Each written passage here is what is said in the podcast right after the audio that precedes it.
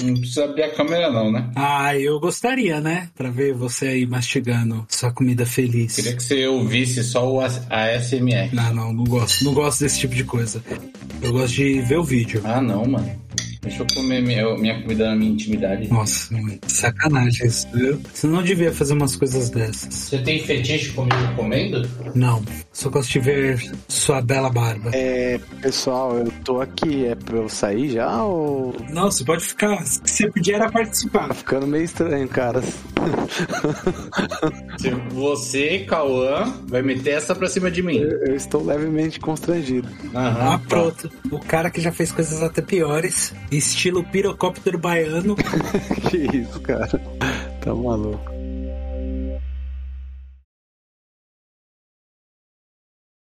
Tum, tum, tum, now recording! Acorda, cara! Acorda, gente! Acorda! Já começou!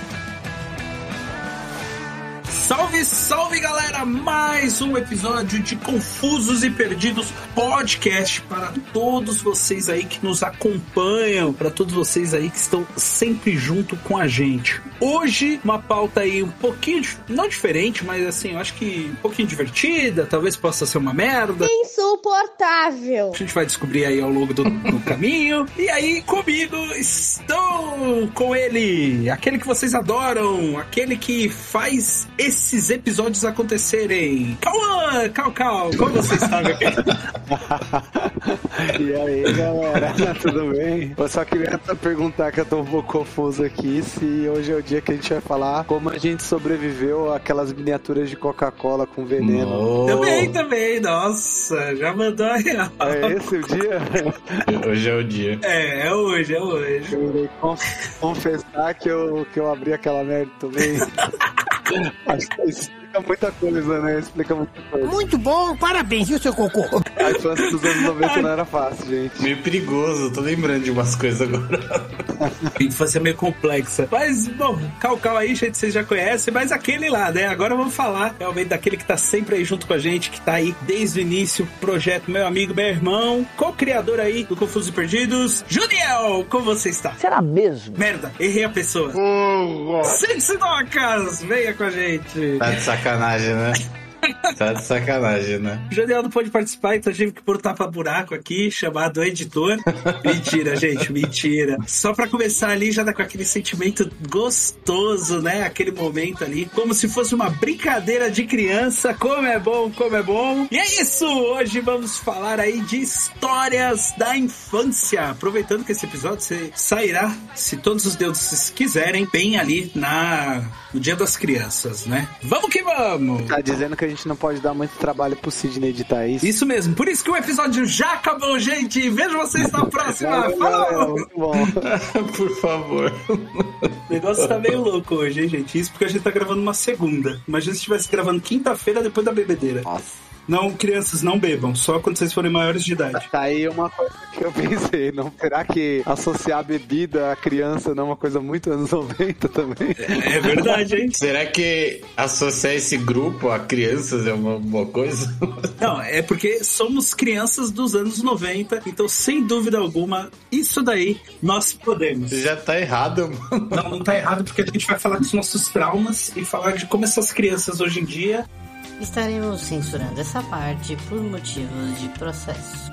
Lá vem a teoria do tiozola de 60 anos, né? Que, que não consegue conviver com as novas gerações. É mesmo, cara? Como é que é a sua relação em sala de aula com seus alunos? Tranquilo, velho, tranquilo. Molecada é meio doida. A galera, a galera digital hoje em dia é 30 segundos de atenção. Já não tô mais ouvindo. Mas, Cal, Cal, é uma coisa que tem, que a gente já conversou. A diferença da- das nossas aulas e das crianças que nós interagimos. Estaremos censurando essa parte De novo! por motivos de processo. Então o mundo tá muito errado e tá muito perdido. É, então a nossa função é esclarecer isso, né? Ou deixar mais confuso, né? É, pode ser. Por isso mesmo que hoje esse maravilhoso episódio aí de Dia das Crianças. Todo mundo pagou 15 reais. Na hora, patati patatá não apareceu. E já começando, porque o Cauã já ia soltar uma pra gente. Ô Cauã, fala aí então a historinha engraçada aí da sua infância, história Cara, marcante. eu, eu tenho, eu tenho algumas. Eu fui uma criança que aproveitou bem a infância, assim. Na minha, minha cabeça, assim, eu acho que eu aproveitei bastante essa fase da vida. Eu tô muito mais calmo, talvez, e sereno hoje. E vocês me conhecem, eu não sou a pessoa mais serena e calma do mundo, mas eu sou muito mais calmo e sereno do que eu era quando eu era moleque. É. Sidney chegou a conviver comigo, ele entende do que eu tô falando. Eu era mole- aquele moleque kamikaze. Isso é verdade. Aquele moleque de papete do Seninha com dente encavalado, tá ligado? Eu era aquele moleque, aquele estereótipo do menino que vai dar ruim. O menino maluquinho. Exato. E eu, assim, eu tenho vários momentos da minha infância que eu quase morri, cara. Caralho, Tenho vários momentos, eu sou um sobrevivente mesmo da- dos anos 90. deu uma pesada no clima aí. hein? Então, porra, já lá. Quase morri muitas vezes. Pode começar contando a primeira aí. É, por favor, aí, divida com a gente. Já vou entregar, assim, né? Mas, cara, eu, uma vez eu, eu capotei um bug com 17 outras crianças. Não sei se eu poderia estar falando isso em Não, público. mentira. Caralho, velho. Crianças e adolescentes, né? Pô, 17 é muita coisa, velho. Não, tá bem errado isso daí. Já começamos errado. O Cauã tinha que ser o último a falar. Eu nem vou falar a minha, mas. Não, eu não tenho. momento se chegar numa das, dos 17 integrantes, é quase o acidente do Lost, assim, sabe? Eu não sei pra onde foram parar os outros personagens na vida deles. Mas se alguém estiver me ouvindo aí no, no, no universo, por favor, manda um recado. Vocês estão vivos? Comenta aí no, no, no post pra, pra, as pessoas verem que essa história é verdadeira. É, pra gente. Não, e pra gente saber se vocês estão bem, por favor, também. Eu morei um tempo em Guarulhos, né, uma cidade satélite aqui de São Paulo, né, próxima aqui de São Paulo. Quando a gente mudou pra lá, na minha infância, né, era meio que subúrbio, assim, de São Paulo, né, tipo, periferia, extrema periferia de São Paulo, assim, sabe? Sim. Guarulhos, né? Não tinha aquelas terras de é, rua de barro ainda e tudo mais. A gente não foi pro centro de Guarulhos, né? Foi pra uma, pra uma área, pra um bairro que tinha em Guarulhos, estava começando a, a, a nascer, né? E tudo mais. E tinha muita molecada naquela época, né? Nesses bairros que estão mais, mais afastados, assim, a molecada brinca na rua, né? Uma outra, que é uma outro tipo de infância, assim. Então eu aproveitei muito essa fase. E aí, meu, não sei o que, que era um moleque que tinha lá na rua que, que ele tinha um bug, só que o bug dele não, não tinha motor mais funcionando, era só, tipo, Era a carcaça do negócio. Sim, e aí tava eu e um, e um amigo meu de infância, né? A gente tava empinando pipa e tudo mais. E aí a gente viu uma molecada, assim, umas, uns 10, 15 moleque dentro do bug descendo as ladeiras que a gente morava, né? Eram duas grandes ladeiras. E aí a gente viu a molecada mais velha, né? Tinha moleque mais velho, tinha moleque da nossa idade. A gente conhecia porque eram os moleques da rua, né? Os meninos da rua. E aí a gente viu eles descendo, esse, eu e esse meu amigo. E aí a gente ficou fascinado, né? Falou, puta, mano, queremos ir, né? Queremos ir. Já se enturmou ali no, no meio do negócio. Falou, não, beleza. Tem que ajudar a levar lá pra cima do morro porque não pega o motor. Então é uma ação humana o negócio. Tem que ir no braço. Falei, não, tranquilo. Esse meu amigo tava com a pipa no alto, então falou assim: meu, não vai dar pra eu ir agora, né? Tem que voltar a pipa aqui, então vai você nessa. Quando você voltar, eu vou na próxima, né? Aí eu falei, ah, beleza, vamos lá. Aí ajudei a galera. E o melhor foi que você falando aí, já tinha até o, o- a pipa envolvida aí, vocês fizeram quase igual os egípcios, né? Antigos, subindo lá os pedaços de pedra, puxando com cordas, né? Porque 17 crianças conseguem puxar com corda aí o Não, negócio. mas mas é que era tipo criança, assim, eu devia ter o que, uns 10, 11 anos, 12 anos. É criança, é criança. É, criança, mas tinha os moleque mais velhos, assim, tinha os moleque de 15, de 16 e tal. Então, Certo. tipo, era molecada ali do bairro. Aí a gente levou pra duas ladeiras infinitas, né? Subiu o, o bug, as duas ladeiras. É, é aquela ladeira ali do que era perto da sua casa, lá em Guarulhos? Isso, isso, isso. Nossa, mano. Mas é aquela do barranco do lado? Isso, tinha, não, é que o barranco era tipo um terreno baldio, né? Sim. E aí você tinha aquela que descia, e aí a, la- a outra lateral também descia, era, for- formava tipo um L, assim, invertido, né? Pra trás, assim, e depois tinha mais uma ainda, né? Aí, beleza, a gente subiu todo o barranco, né? A molecada e tal, e mó festa da porra. Todo mundo, caramba, vamos, vamos, vamos. Quem que vai pilotar agora? Ah, agora é a vez do G Jesus. Você está blasfemando, meu Deus! Aí, mano, Jesus. Jesus. Jesus. Mentira, mentira que o, o apelido do cara era O Jesus. apelido do cara era Jesus já denunciando que a gente precisaria de um milagre pra eu sair dali vivo, né? E foi o que aconteceu, foi o que eu testemunhei no dia. Aí, meu, Jesus sentou lá no banco do motorista e aí a molecada entrando, cada um entrou onde dava, assim. E aí, tipo, meu, Uhum. o carro do bug, tipo, ele não comportava essa quantidade de, de gente, né? Não me diga. Mas como era, tinha uma entre crianças e adolescentes, foi enfiando gente lá dentro do bug. E alguns que não conseguiam entrar ficava pendurado meio que nas laterais do bug. Aham. Cara, um peso bem grande. assim. Uma coisa que, que funciona no nosso universo é a lei da física, né? Massa versus aceleração. Isso dá certo. Beleza, saímos, né, na- da inércia ali com, com o peso da molecada. E, meu, mó festa do caramba. O negócio foi ganhando força. E assim, não tinha motor, mas também não tinha freio o carrinho. Tô mesmo perplexo. Entendeu? Eu não sei que, de quem que foi a ideia brilhante de que aquilo daria certo, tá ligado? Esse moleque é um gênio. Mas o negócio, tipo, não, não tinha como parar, sabe? E eram duas ladeiras muito íngremes, assim. Não, não chegava a ser 90 graus, mas. Tava lá. Mano, era. Vocês acho que vocês lembram que vocês Uhum. chegaram a visitar, né? Eram bem íngremes as ladeiras. E aí o negócio foi pegando força, foi pegando força, foi. E aí todo mundo, vira pra direita, Jesus, vira pra direita! Pra outra direita! E aí o Jesus, obviamente, né, com seus poderes de milagreiro, virou pra esquerda. Porque ele virou pra esquerda, não. É pra direita, seu burro, é pra direita, animal, é outra direita. Pra direita!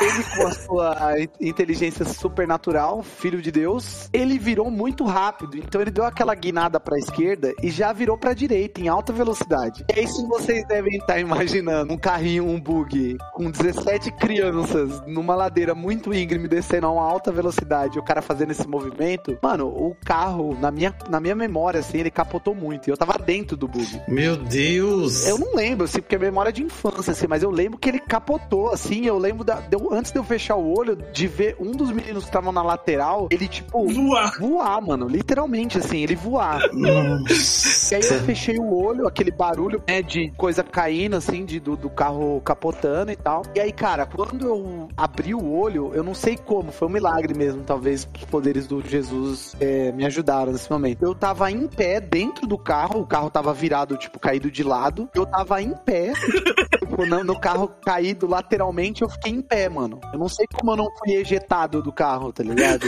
E como não bati no Mano, desculpa. Eu só consigo imaginar um cenário de guerra. Corpos espalhados, o bug, com as rodas pra cima rodando assim, meio torto. E a galera só. Ai. Ah, Zé da Manga. Quando eu descrevo essa cena, a galera fala que eu sou muito dramático, tá ligado? Mas a cena foi exatamente essa. Quem viu fala que o bug caiu de lado.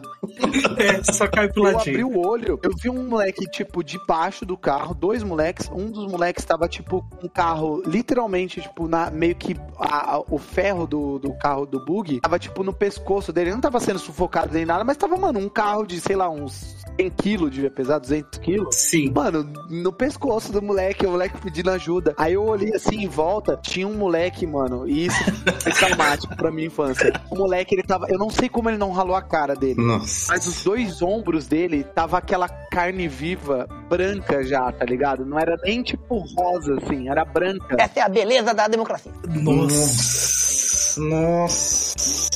E em volta de o preto do asfalto, assim, tá ligado? E aí um dos outros meninos tava, tipo, meio que tonto, assim, aí ele levantou, colocou a mão, tipo, na nuca, assim, na cabeça, e aí ele, tipo, olhou pra própria mão dele, assim, bem numa cena de filme mesmo, e tava, tipo, sangrando. E Sim. aí ele, tipo, cambaleando, assim, tá ligado? Mano. É, mil serão atingidos à sua direita, dez mil à sua esquerda, tu não serás atingido, tá ligado? Caralho, mano. O cara que é quase ateu. Mano, é a galera chorando. E o Jesus? E o Jesus? Saiu vivo ou tá procurando ele até O hoje? Jesus nem se machucou, velho. Filho da mãe, saiu de ileso. Ele era um, é um dos que tava chorando pelo que ele fez. Jesus dirigiu certo por ruas tortas. É isso aí. É pecado, viu? Ah, aí o, esse meu, o meu amigo que tinha ficado pra próxima viu aquilo, cara. E aí, tipo, mano. Entrou pra casa, né? Falou, por hoje chega. Aí, mano, eu, eu tirei a camiseta, assim, que tava meio suja de asfalto. Assim, eu nem lembro o que, que foi, mas eu lembro da minha mãe contando a história de que ela, tipo, ela tava trabalhando, eu tava na casa desse meu amigo. E aí a minha camisa ficou suja, né? Depois do, do- Aí, mano, foi socorrer, né? Uma galera foi socorrer e tal, não sei o que lá. Eu tava na casa desse meu amigo. E aí eu tava lá com a camiseta suja. Eu acho que eu tirei, peguei uma camiseta desse meu amigo e deixei a camiseta suja lá. E aí, quando minha mãe chegou do trabalho, minha mãe conta que a amiga, é porque ela era amiga, né? Dessa. Uhum. A mãe desse meu amigo, né? Elas eram amigas em comum. Aí ela conta que essa mãe desse meu amigo, amiga dela, quando ela chegou no portão, falou assim, com a camiseta toda suja, assim, tá ligado? Olha, Nádia, fica calma, aconteceu um acidente, mas o Cauã tá bem. Aí a minha mãe, que já conhecia a cria dela, surtou, tá ligado? Teve um mini piripaque, já achou que eu tinha morrido e tal, e eu tava só jogando videogame com esse meu amigo dentro da casa. Depois de ter sobrevivido a um, um acidente de carro. Tomei um pau como toda boa criança dos anos 90 que fazia travessura e ficou tudo bem. Mano, foi quase um acidente de trânsito isso. Podia ter um carro no meio do caminho, velho. Essa foi uma das vezes que eu quase morri, mano. E o pior dessa avenida aí que o Gava falou, não é nem a questão que eu já visitei, porque quando a gente acabou indo nela, a gente descobriu que nós fomos durante alguns anos vizinhos, praticamente, né? Sim, sim. 15 minutos andando daria pra um ter chego na casa do outro e a gente só se foi conhecer depois. As ladeiras ali daquela região são sinistras, velho. Gente, pra se localizar, em Guarulhos, ali perto dos bairros dos continentais, tem tudo aquele quanto é morro. Mano, é lá, é lá. Mano, olha como que a gente era retardado, velho. Mano, se tivesse um carro passando, velho, Sim, não tinha o que fazer, tá ligado? É, seleção natural, filho. Fazer o quê? É seleção natural, mano. Mas ia ser O foda. pior é que eu tenho até uma história também envolvendo ladeira de Guarulhos e também um semiveículo, visto que hoje o aparelho que eu usei, hoje em dia tem motorzinho. Mas perto da do Cauã vai ficar até sem graça. Qualquer coisa o editor muda as ordens aí. Não.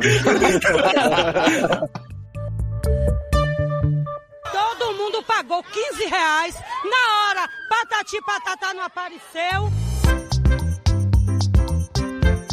Mano, vocês dois conheceram também onde que eu morava ali em Guarulhos. E no meu caso era uma ladeira que depois virava pra direita e dava num morro, né? Tipo, dava numa rua sem saída que no final tinha um morro. A, a minha história não chega no morro, porque eu caí antes. Mas, o que que começa? Mano, isso daí vai falar muito a minha idade. Mas, tava na época em que tinham sido lançados os patinetes.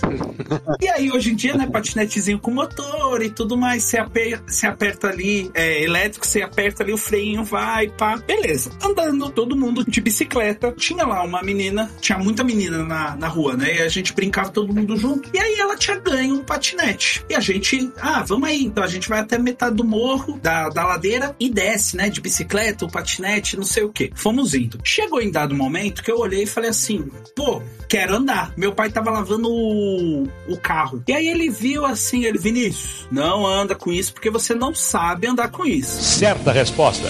Eu, que isso? Né? Aquele, o marrento. Que isso, cara? Mentira, nunca falei desse jeito com meu velho, senão ele me batia. Aí eu, não, vamos lá, vamos que vamos. Fomos até mais da metade da ladeira. E essa minha ladeira tinha três lombadas. Pra justamente ninguém inventar, nem carro, nem nada, descer aquilo lá voando, né? Fomos, passamos duas lombadas. E ah, vamos aí. Aí eu peguei o patinete, eu, beleza. Passei a primeira lombada, peguei velocidade, tô descendo. Em dado momento, chegando perto da segunda lombada, tinha que diminuir a velocidade. E eu lá, meio gordinho tal, olhei e só pensei comigo: como é que freia?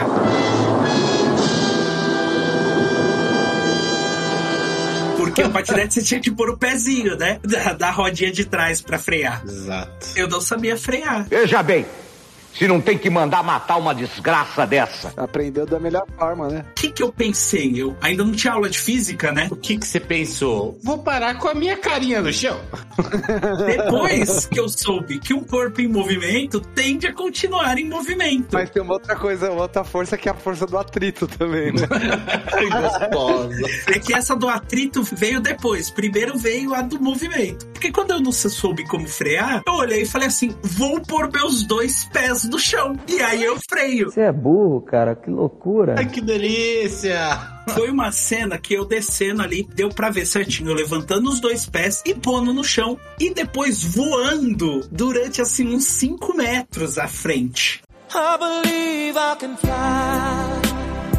Eu literalmente voei mesmo, assim, ó. Pô, mano, me estrambelei inteiro, ralei cara, ralei os braços, ralei tudo. E aí, tipo, só fui.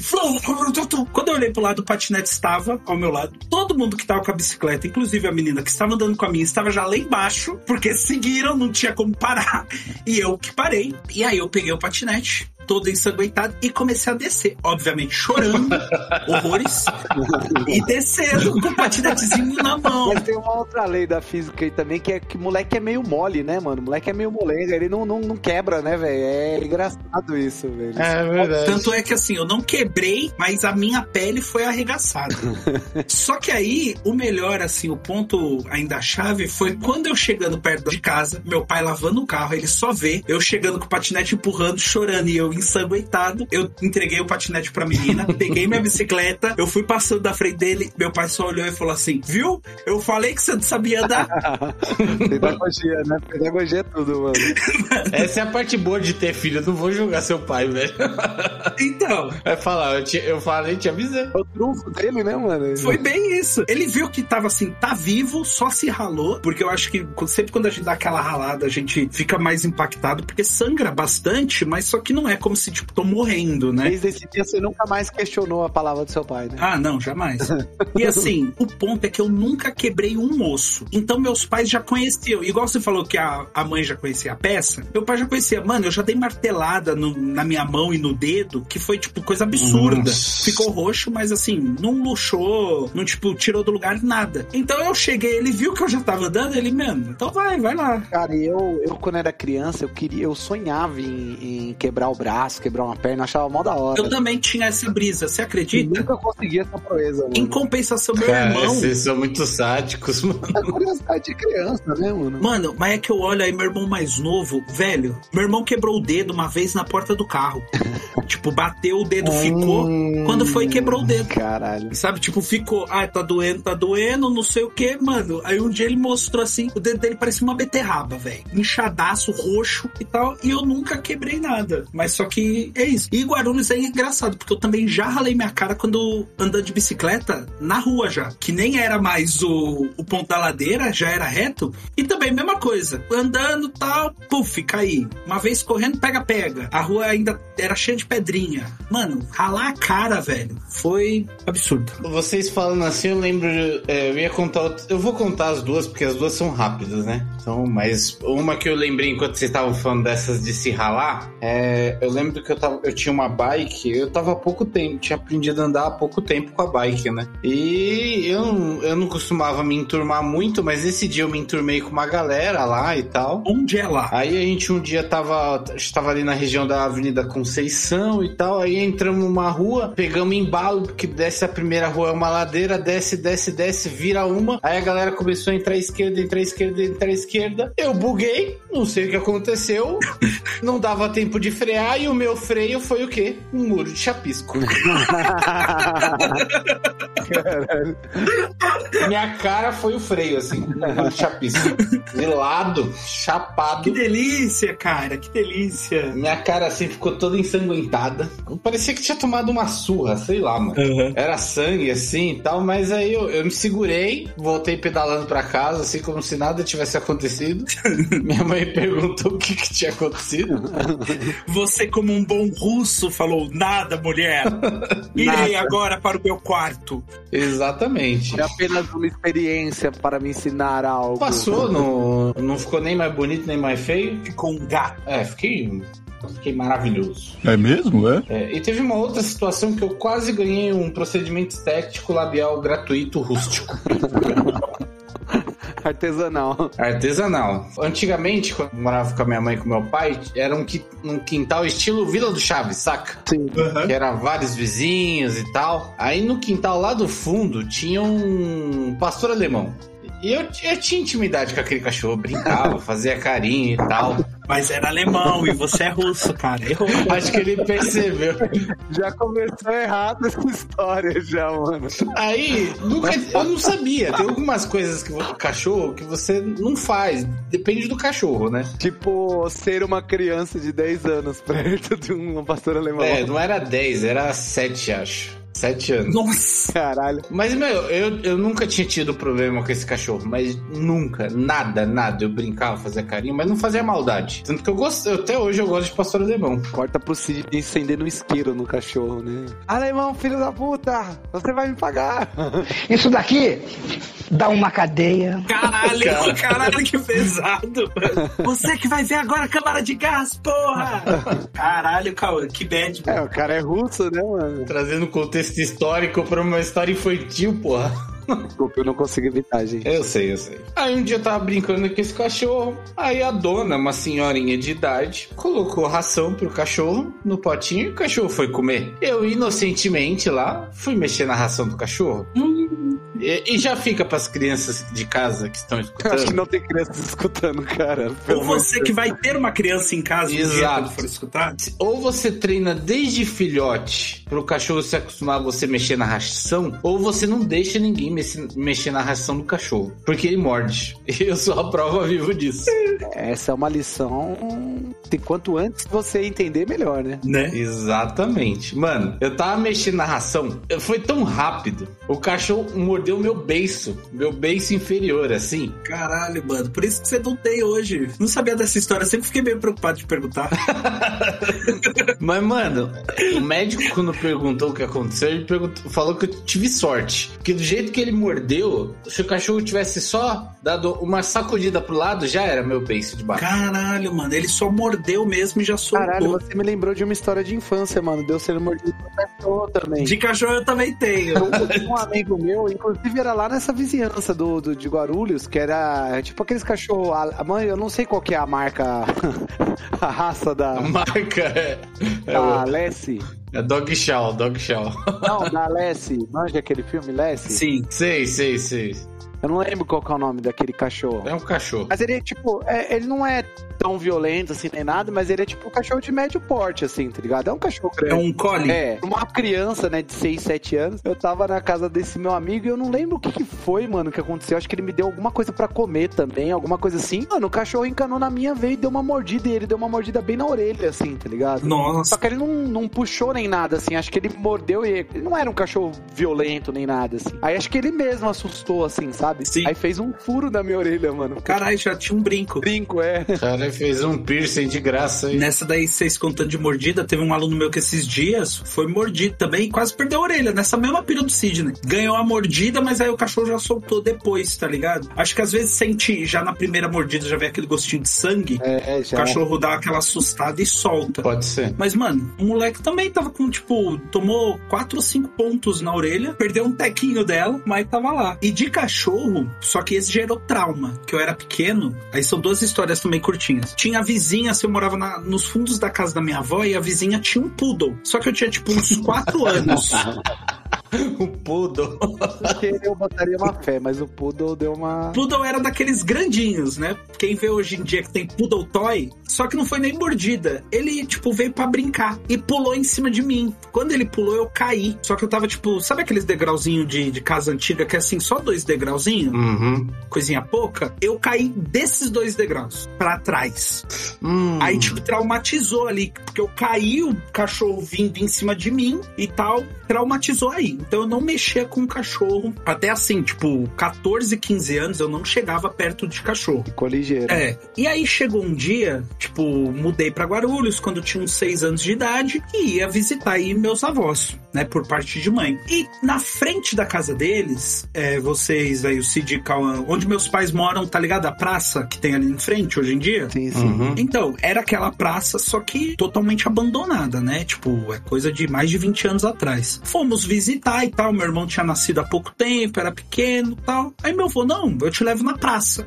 Fui. Quando cheguei na praça, tinha chovido. E tinha uma parte que não era um lago, era algum espaço ali que tinha o banco ao redor. Quando chovia, formava uma poça e já era dominado por plantas e tal. E aí a moça levou um outro cachorro qualquer pra lá. E eu, nesse caso, eu acho que eu tinha uns 8 ou 9 anos. Quando foi, a moça soltou o cachorro pra ele dar uma corrida. O que que o maldito fez? Veio correr na minha direção. E meu avô tava em cima da praça e tinha um barranco. Mano, no desespero desespero e nesse trauma, eu pulei esse negocinho e eu não sabia que tinha chovido, nem porra nenhuma. Mano, me espatifei na água do negócio e eu desesperado, o cachorro vindo. Sabe filme de terror quando tá no meio da colheita e a pessoa corre e, tipo, empurrando tudo e do desespero e só achando o bichão tá atrás de mim e o bicho já ficou até pra trás? Era eu. E eu indo, indo. Mano, eu escalei a rampa toda e, tipo, carro e não sei o que. Tipo a história do cavalo, caô.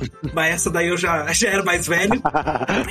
E aí, mano, eu subi, aí só serviu pra intensificar ainda mais. E meu avô, tipo, cagando e andando, não entendendo porra nenhuma. Eu cheguei, eu estava ensopado, ralado, chorando de novo. Porque, gente, eu adoro chorar, choro mesmo, não tenho problema com isso. Tô na bad, eu choro. Tiro do meu peito que eu fico mais feliz. Isso daí serviu pra minha personalidade. Não tenha vergonha de chorar. Chora mesmo. Tira do peito. Eu era bem chorão também, eu era bem chorão. É que eu sou irmão Mano. mais novo, né? Eu era torturado pelo meu irmão mais velho, então. eu Então, chorava. eu era o mais velho, cuidava, mas só que eu tinha um primo que era um ano mais novo que vi- e eu vivia apanhando. Aí, mano, tipo, traumatizado com o cachorro. Eu fui deixar de ter trauma na primeira vez que eu vi um filhote de cachorro, que aí meu avô arrumou, tinha uma chácara e tudo mais. Aí levou lá pra casa dele e aí eu fiquei com um durante, tipo assim, dois dias que eu passei no final de semana, fiquei cuidando. Aí que largou, parou assim. E aí também, no dia que eu cheguei, eu olhei, mano, olha o meu tamanho perto desse cachorro que eu estou ficando traumatizado perto, quando era perto de um outro poodle. Aí eu superei, depois de ter vivido durante seis anos com traumas.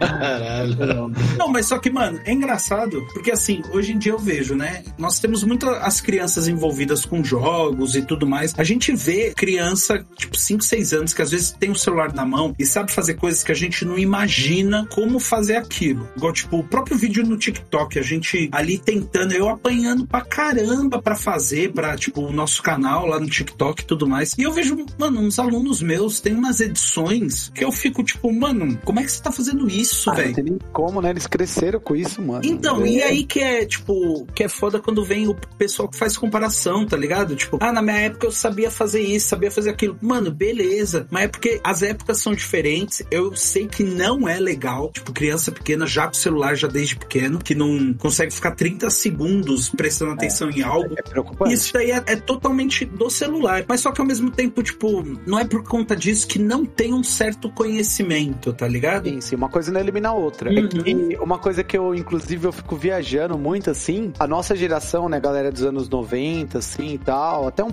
pouquinho mais pra frente, 95, assim, 96, a gente, querendo ou não, numa perspectiva histórica, né, se a gente pegar, a gente é a última geração que, tipo, viveu no mundo analógico, assim, entre aspas, né, lógico, já existia internet, é, os novos meios de comunicação e tal, mas era uma coisa que tava surgindo na época e o acesso ainda não era massificado, né? Sim. por mais que você tivesse uma galera que já já tava né, na internet e tal, já tava né, começando a, a criar é, comunidades de rede, né, a internet como a gente conhece hoje e tudo mais, cara, a nossa infância ela ainda foi muito analógica, né, tipo, Sim, não sei a de vocês, mas exato. tipo, a- o, o contato que a gente tinha com a internet era um contato totalmente dosado. Quem tinha ainda por cima, né? É, tipo, por exemplo, quando eu, com uns 13, 14 anos é que eu fui ter internet no computador de casa, que era tipo um computador no- na sala, assim, e tipo, você só podia acessar na meia-noite e na sexta-feira. Tinha uns negócios assim, né? Sim. Cobrava um impulso só. E também eu lembro que não tinha muito que você fazer, assim, na internet, né? Tipo, geralmente no começo, assim, eu usava pra fazer uma pesquisa pra escola, né? Alguma coisa assim, né? O, o YouTube, tipo, que é o que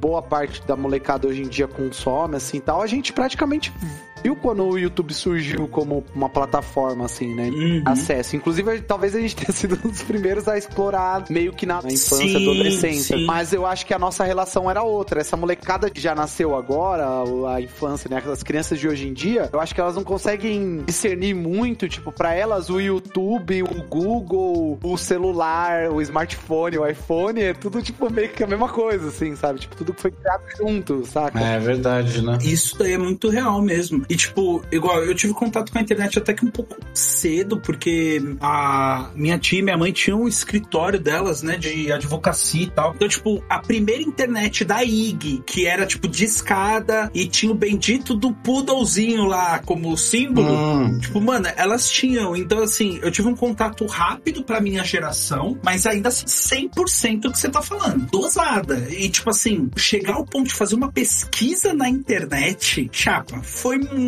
muito depois, tá ligado? Tipo, eu já tinha, tipo, 14, 15 anos, já tinha o meu celularzinho que tinha o joguinho da cobrinha, tá ligado? É, eu tive acesso à internet mega tarde, assim, 16, 17 anos.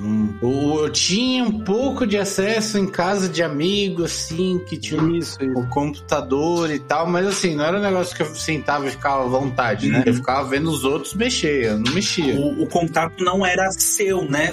Tipo, você via os outros tendo isso É, daí. eu lembro que, tipo, computador, assim, eu, eu usava muito, tipo, não na internet, assim, tá ligado? Sei lá, eu ficava brincando no Paint. Uhum. Hum, Isso, na escola tinha, na escola tinha, mas não tinha internet. né? Mas na adolescência, aí, eu- essa é a fase aí que vocês falaram mesmo, 14, né? Não, 14 não, 15 anos pra frente, que aí que você começou a ter o Orkut, tá ligado? Sim. o MSN, as coisas mais assim. Pelo que eu lembro, assim, eu usei, antes disso eu tinha um computador que a gente, tipo, tinha, sei lá, o jogo do show do milhão, assim, sabe? Nossa, mano. Tipo, sei lá, é só um exemplo, assim, mas era uns jogos bem merda, assim, que você ficava só pra passar o tempo. Uhum. Aí falando sobre isso, acho que o que a gente aproveitou assim de eletrônico, entre aspas, videogame. Sim. Mas eu me identifico muito com o seriado do Chris, porque tipo, é, lá em casa foi muito tipo que nem o Chris, assim, ah, A gente só ganhou um em 94 e só ganhamos um cartucho em 97. foi meio que uma pegada Mano, assim. verdade. Quando todo mundo tinha, tipo, sei lá, o PlayStation 2, a gente ganhou o PlayStation 1 e começou a explorar ele, assim, sabe? Sempre era uma geração anterior, tá ligado? Foi bem assim pra mim também.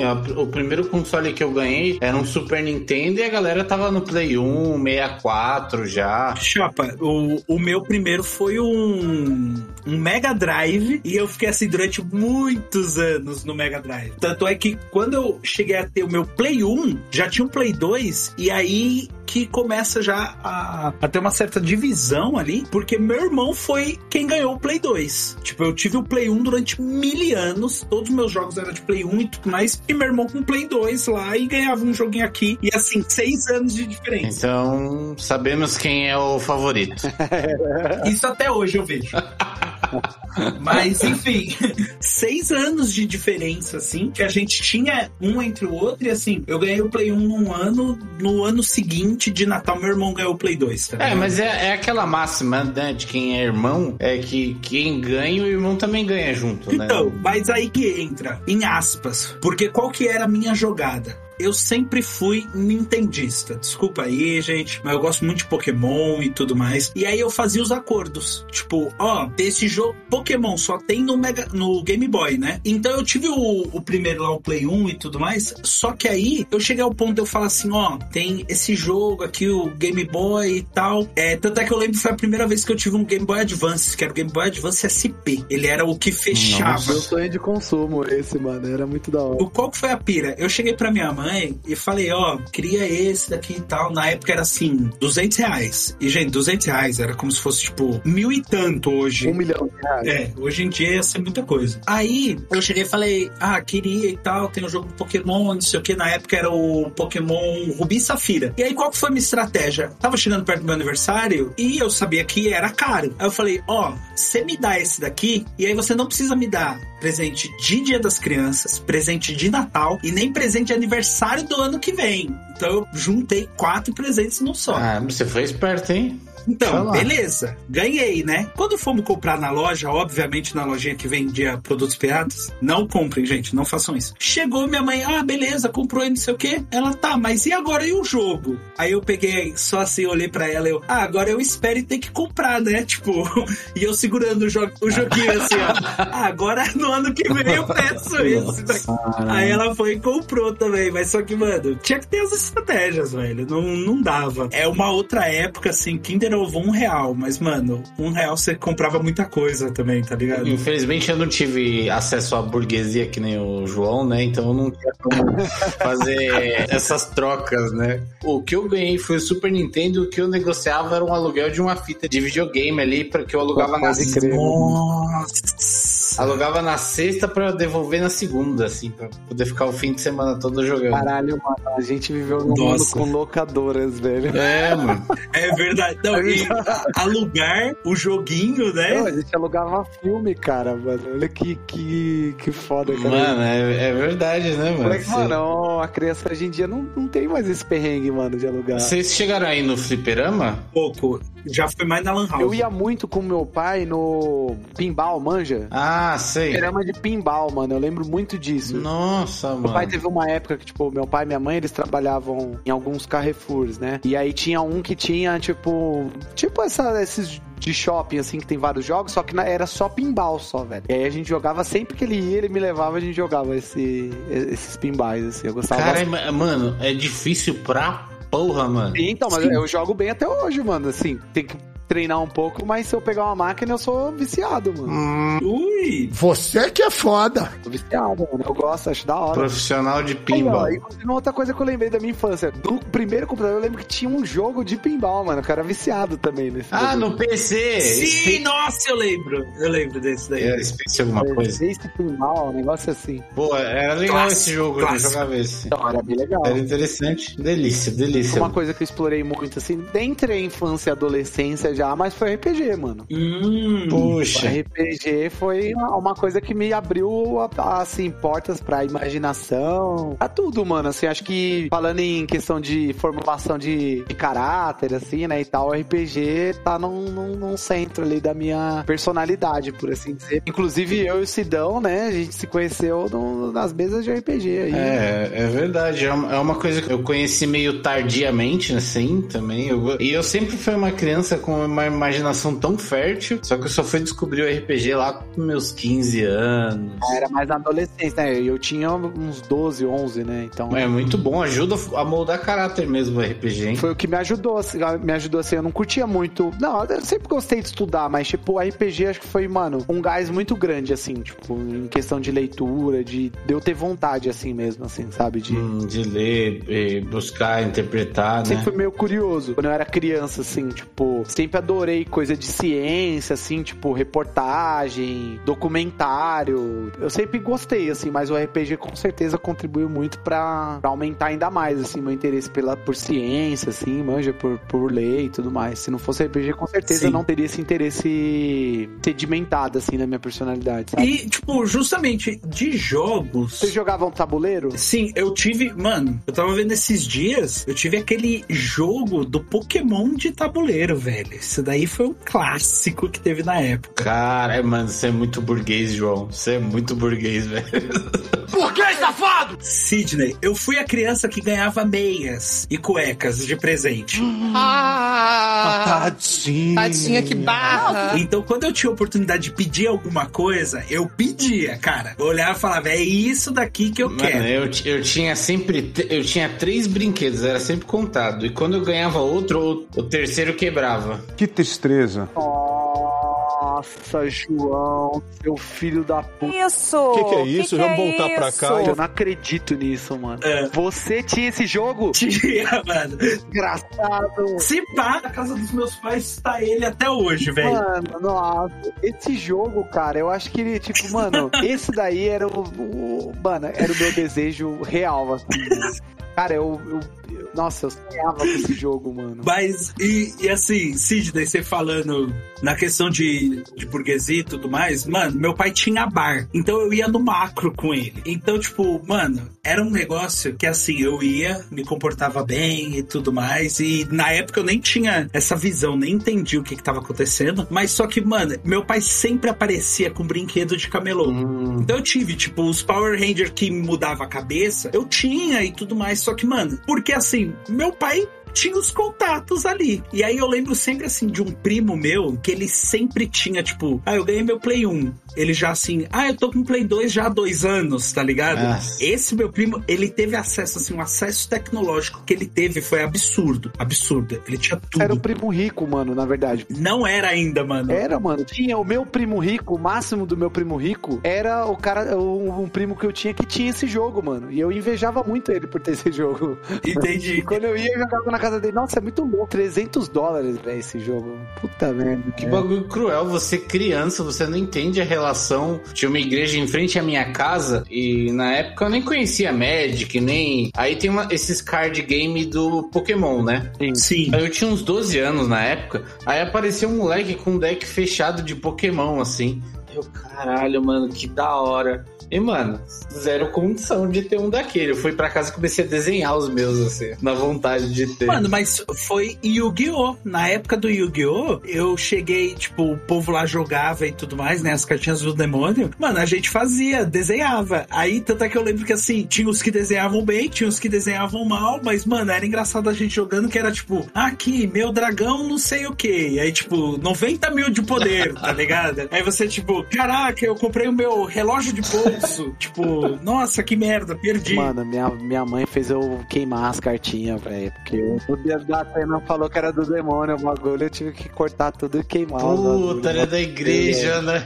Minha mãe fez eu. As primeiras minhas. Eu também joguei Pô, eu fora. ganhei, eu ganhei um brinquedo uma vez, assim, que era. é, não era, provavelmente era uma, uma cópia falsificada, sabe daquela caveira do He-Man? Que Não tem Grayskull, sabe? O castelo de Grayskull, que é uma caveira. Ah, caraca, tá. É- é- era falsificada, assim. Era um paralelo, assim. Não era exato, não fazia alusão diretamente ao He-Man. Era o castelo de Isso, né? Ele era rosa e era uma caveira de hipopótamo, né? É, ele abria tinha uns bonequinhos dentro e tal. Eu tinha ganhado, não sei como, mano. Eu ganhar esse tipo de brinquedo era uma raridade. Eu ganhei de alguém, de, sei lá, uma amiga da minha mãe deve ter me dado. Aí, mano, eu olhei e tal, pô, que legal e tal. Aí não sei o que. Fui dormir. E no outro dia eu procurei, procurei, procurei. Cadê? Cadê? O que, que minha mãe fez? Jogou fora, porque era uma caveira. Óbvio. Porque era do demônio. Sem dúvida, tá certo. Ia me possuir. ia- Mano, e é, e é engraçado que aí me vem uma outra nessas brinquedos paralelos e tal. E Beyblade, vocês tiveram? Tive, mano. Beyblade eu brinquei bastante também. E eu tinha uma também que era paralela. Mano, brinquei muito, velho. acho que talvez a primeira vez que eu me beneficiei de ter alguma coisa do mercado informal, por assim dizer. Porque, mano, eu fiquei enchendo o saco do meu pai. Ah, quero uma Beyblade, quero uma Beyblade. Todo mundo na escola tinha Beyblade, eu queria uma Beyblade. Aí meu pai, puta que pariu, tá bom, vai. Vou encontrar. E eu sei lá da onde querer. Mano, 25, velho. Tinha. 25 tinha Até eu tive uma dessas. Não, não, mano, não, não foi 25. Eu sei lá, meu pai trabalhava em setor industrial, de, de indústria mecânica, assim, tá ligado? Ele deve ter forjado o negócio, sei lá, tá ligado? Mano, ele comprou uma Beyblade. Seu pai iniciou aquelas de ferro, tá ligado? Mano, Lembra? era isso, esse é o ponto que eu queria chegar. Ele me trouxe uma Beyblade paralela, mano. O bagulho era muito pesada, ela era muito densa. Ah, eu, ti, eu acho que eu tive uma assim, Nossa, mano. Tô ligado a essa. Eu não sei se aquilo ela era legalizado, tá ligado? Porque podia machucar real. Mano, estourava as dos amiguinhos, né? As originais tinham um anel de ferro no meio. Tinha, mas é que essas eram de ferro 100%. Todas as peças, tá ligado? Caralho, vinha com ferrugem É, já. Era o ponto de eu. Quando eu rodava a Beyblade, ela não se movimentava, tá ligado? Ela só ficava parada, assim. Ela não tinha. Ela, a estabilidade dela era, tão pesada que ela tipo, era um bloco de cimento, tá ligado? E aí, tipo, tinha os moleques na escola e eles tinham, tipo, aquela. aquela não, sei- não lembro como chama a arena, assim, que era tipo de plástico, tá ligado? E aí, mano, eu jogava a minha, o bagulho estacionava no meio e, tipo, explodia a Beyblade do- dos outros Dos outros. moleques, tá ligado? Porque ficava paradona assim, a outra Beyblade vinha, mas, mano, era arremessada, assim. E aí, de tanto eu jogar, de tanto eu jogar, a, a minha Beyblade chegou a furar, tá ligado? A arena do moleque, o moleque ficou puto. E aí eu lembro que o moleque ameaçou que eu ia ter que pagar a arena dele, tá ligado? Porque, tipo, a minha Beyblade tinha do bagulho. E eu fui banido do, do circuito Beyblade. da escola. o circuito Beyblade do colégio. Só que aí, tipo, mano, escola pública não, não, tinha muita ideia, assim. Aí, tipo, os moleques começaram a meio que fazer um bullying, assim, comigo, porque eu tinha destruído a arena que todo mundo jogava, tá ligado? E aí comecei a meio criança, assim, né? Comecei a ser meio que humilhado, assim. Assim, virei um párea, não podia brincar com ninguém. Cara. Aí eu comecei, tipo, também, aí bullying reverso, tá ligado? Eu, ah, vocês não querem jogar comigo porque vocês são perdedores. Caralho, Tipo, mano. Essa Beyblade de vocês não é tão forte quanto a minha. Vocês não acreditam na- no, no poder da alma da sua Beyblade, tá ligado? Nossa, velho. Eu, odi... eu odiava esse desenho, velho. Puta que pariu. Nossa, não, Beyblade era do caralho. Que isso? Eu odiava qualquer coisa. Só- mano, só salvava o Digimon, Pokémon na base e qualquer coisa de Companion, é, principalmente É. que tinha. que era algo sintético, que ganhava alma. Nossa, eu odiava, mano. Medabox, mano. Puta que pariu, mano. Que isso, Um bagulho chato, do eu assistia por falta. caralho, Eu assistia por falta de opção, mano. Para, mano. Mano, o Medabots era sensacional. Era meu sonho ter um Medabots, velho. Mas o Sidney, eu confundi essa época, é um pouco mais velho, mano. Quanto mais velho? O Sidney tá 42 agora? Já tomando seu. Jovem! Não, que isso, só 12 anos de diferença, mano. Tá de boa. O cara com 26 anos curtindo Pokémon, né? P- Podia ser, eu eu devia ter uns 14 anos. Era uns ali, Pokémon mas- genérico, né? Essa que é a real, né? Era, óbvio. desenho- Depois que Pokémon fez sucesso, Eu mano. preferia Digimon porque ela ele tinha uma história mais concisa, sabe? Era mais contínuo. Ah, para. É verdade. Você nem sabia que eles envelheciam direito. Só porque Digimon, a gente tem o Tai lá, que hoje em dia é um trabalhador lá, humilhado, que tem que ficar pensando, porra, e o Agumon, hein? E ele lá tendo que completar boleto. Você quer que eu conte o final do último filme? Não, obrigado. Tô, tô de boa. Ah, então tá bom, eu conto. Eu te falo. Medabot, você resgatou um negócio. Mano, Medabot eu curtia. Tanto é que esse é o ponto. Tem um monte de. eu Tinha um que era. que era o Monster Ranger. Vocês assistiram esse?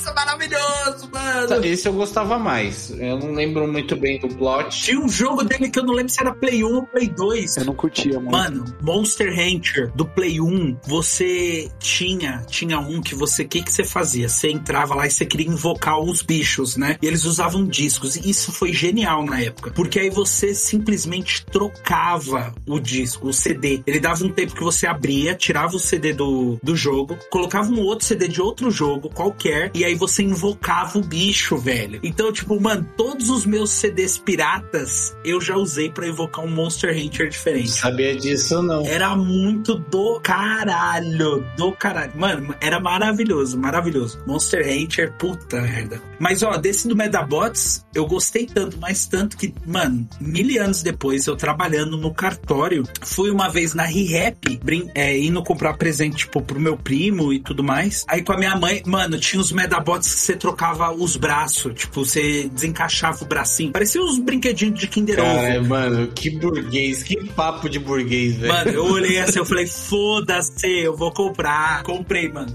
Medabots, eu tenho quatro até hoje disso daí. Mas é mensagem de criança, João caralho. é outro nível. Que isso, eu trabalhava, foi com meu dinheiro. João é outro nível. Eu tinha 19 anos.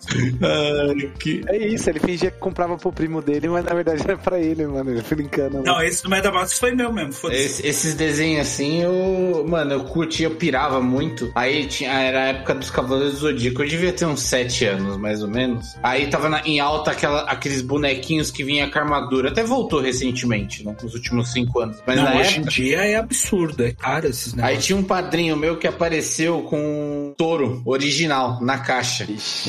Mano, foi um chororô. Só que esse padrinho, ele tava cagando pra mim. Ele ia dar pra outra filha. Mano, ele tava cagando. Ele apareceu com a caixa desembalada, eu vi, eu fiquei louco.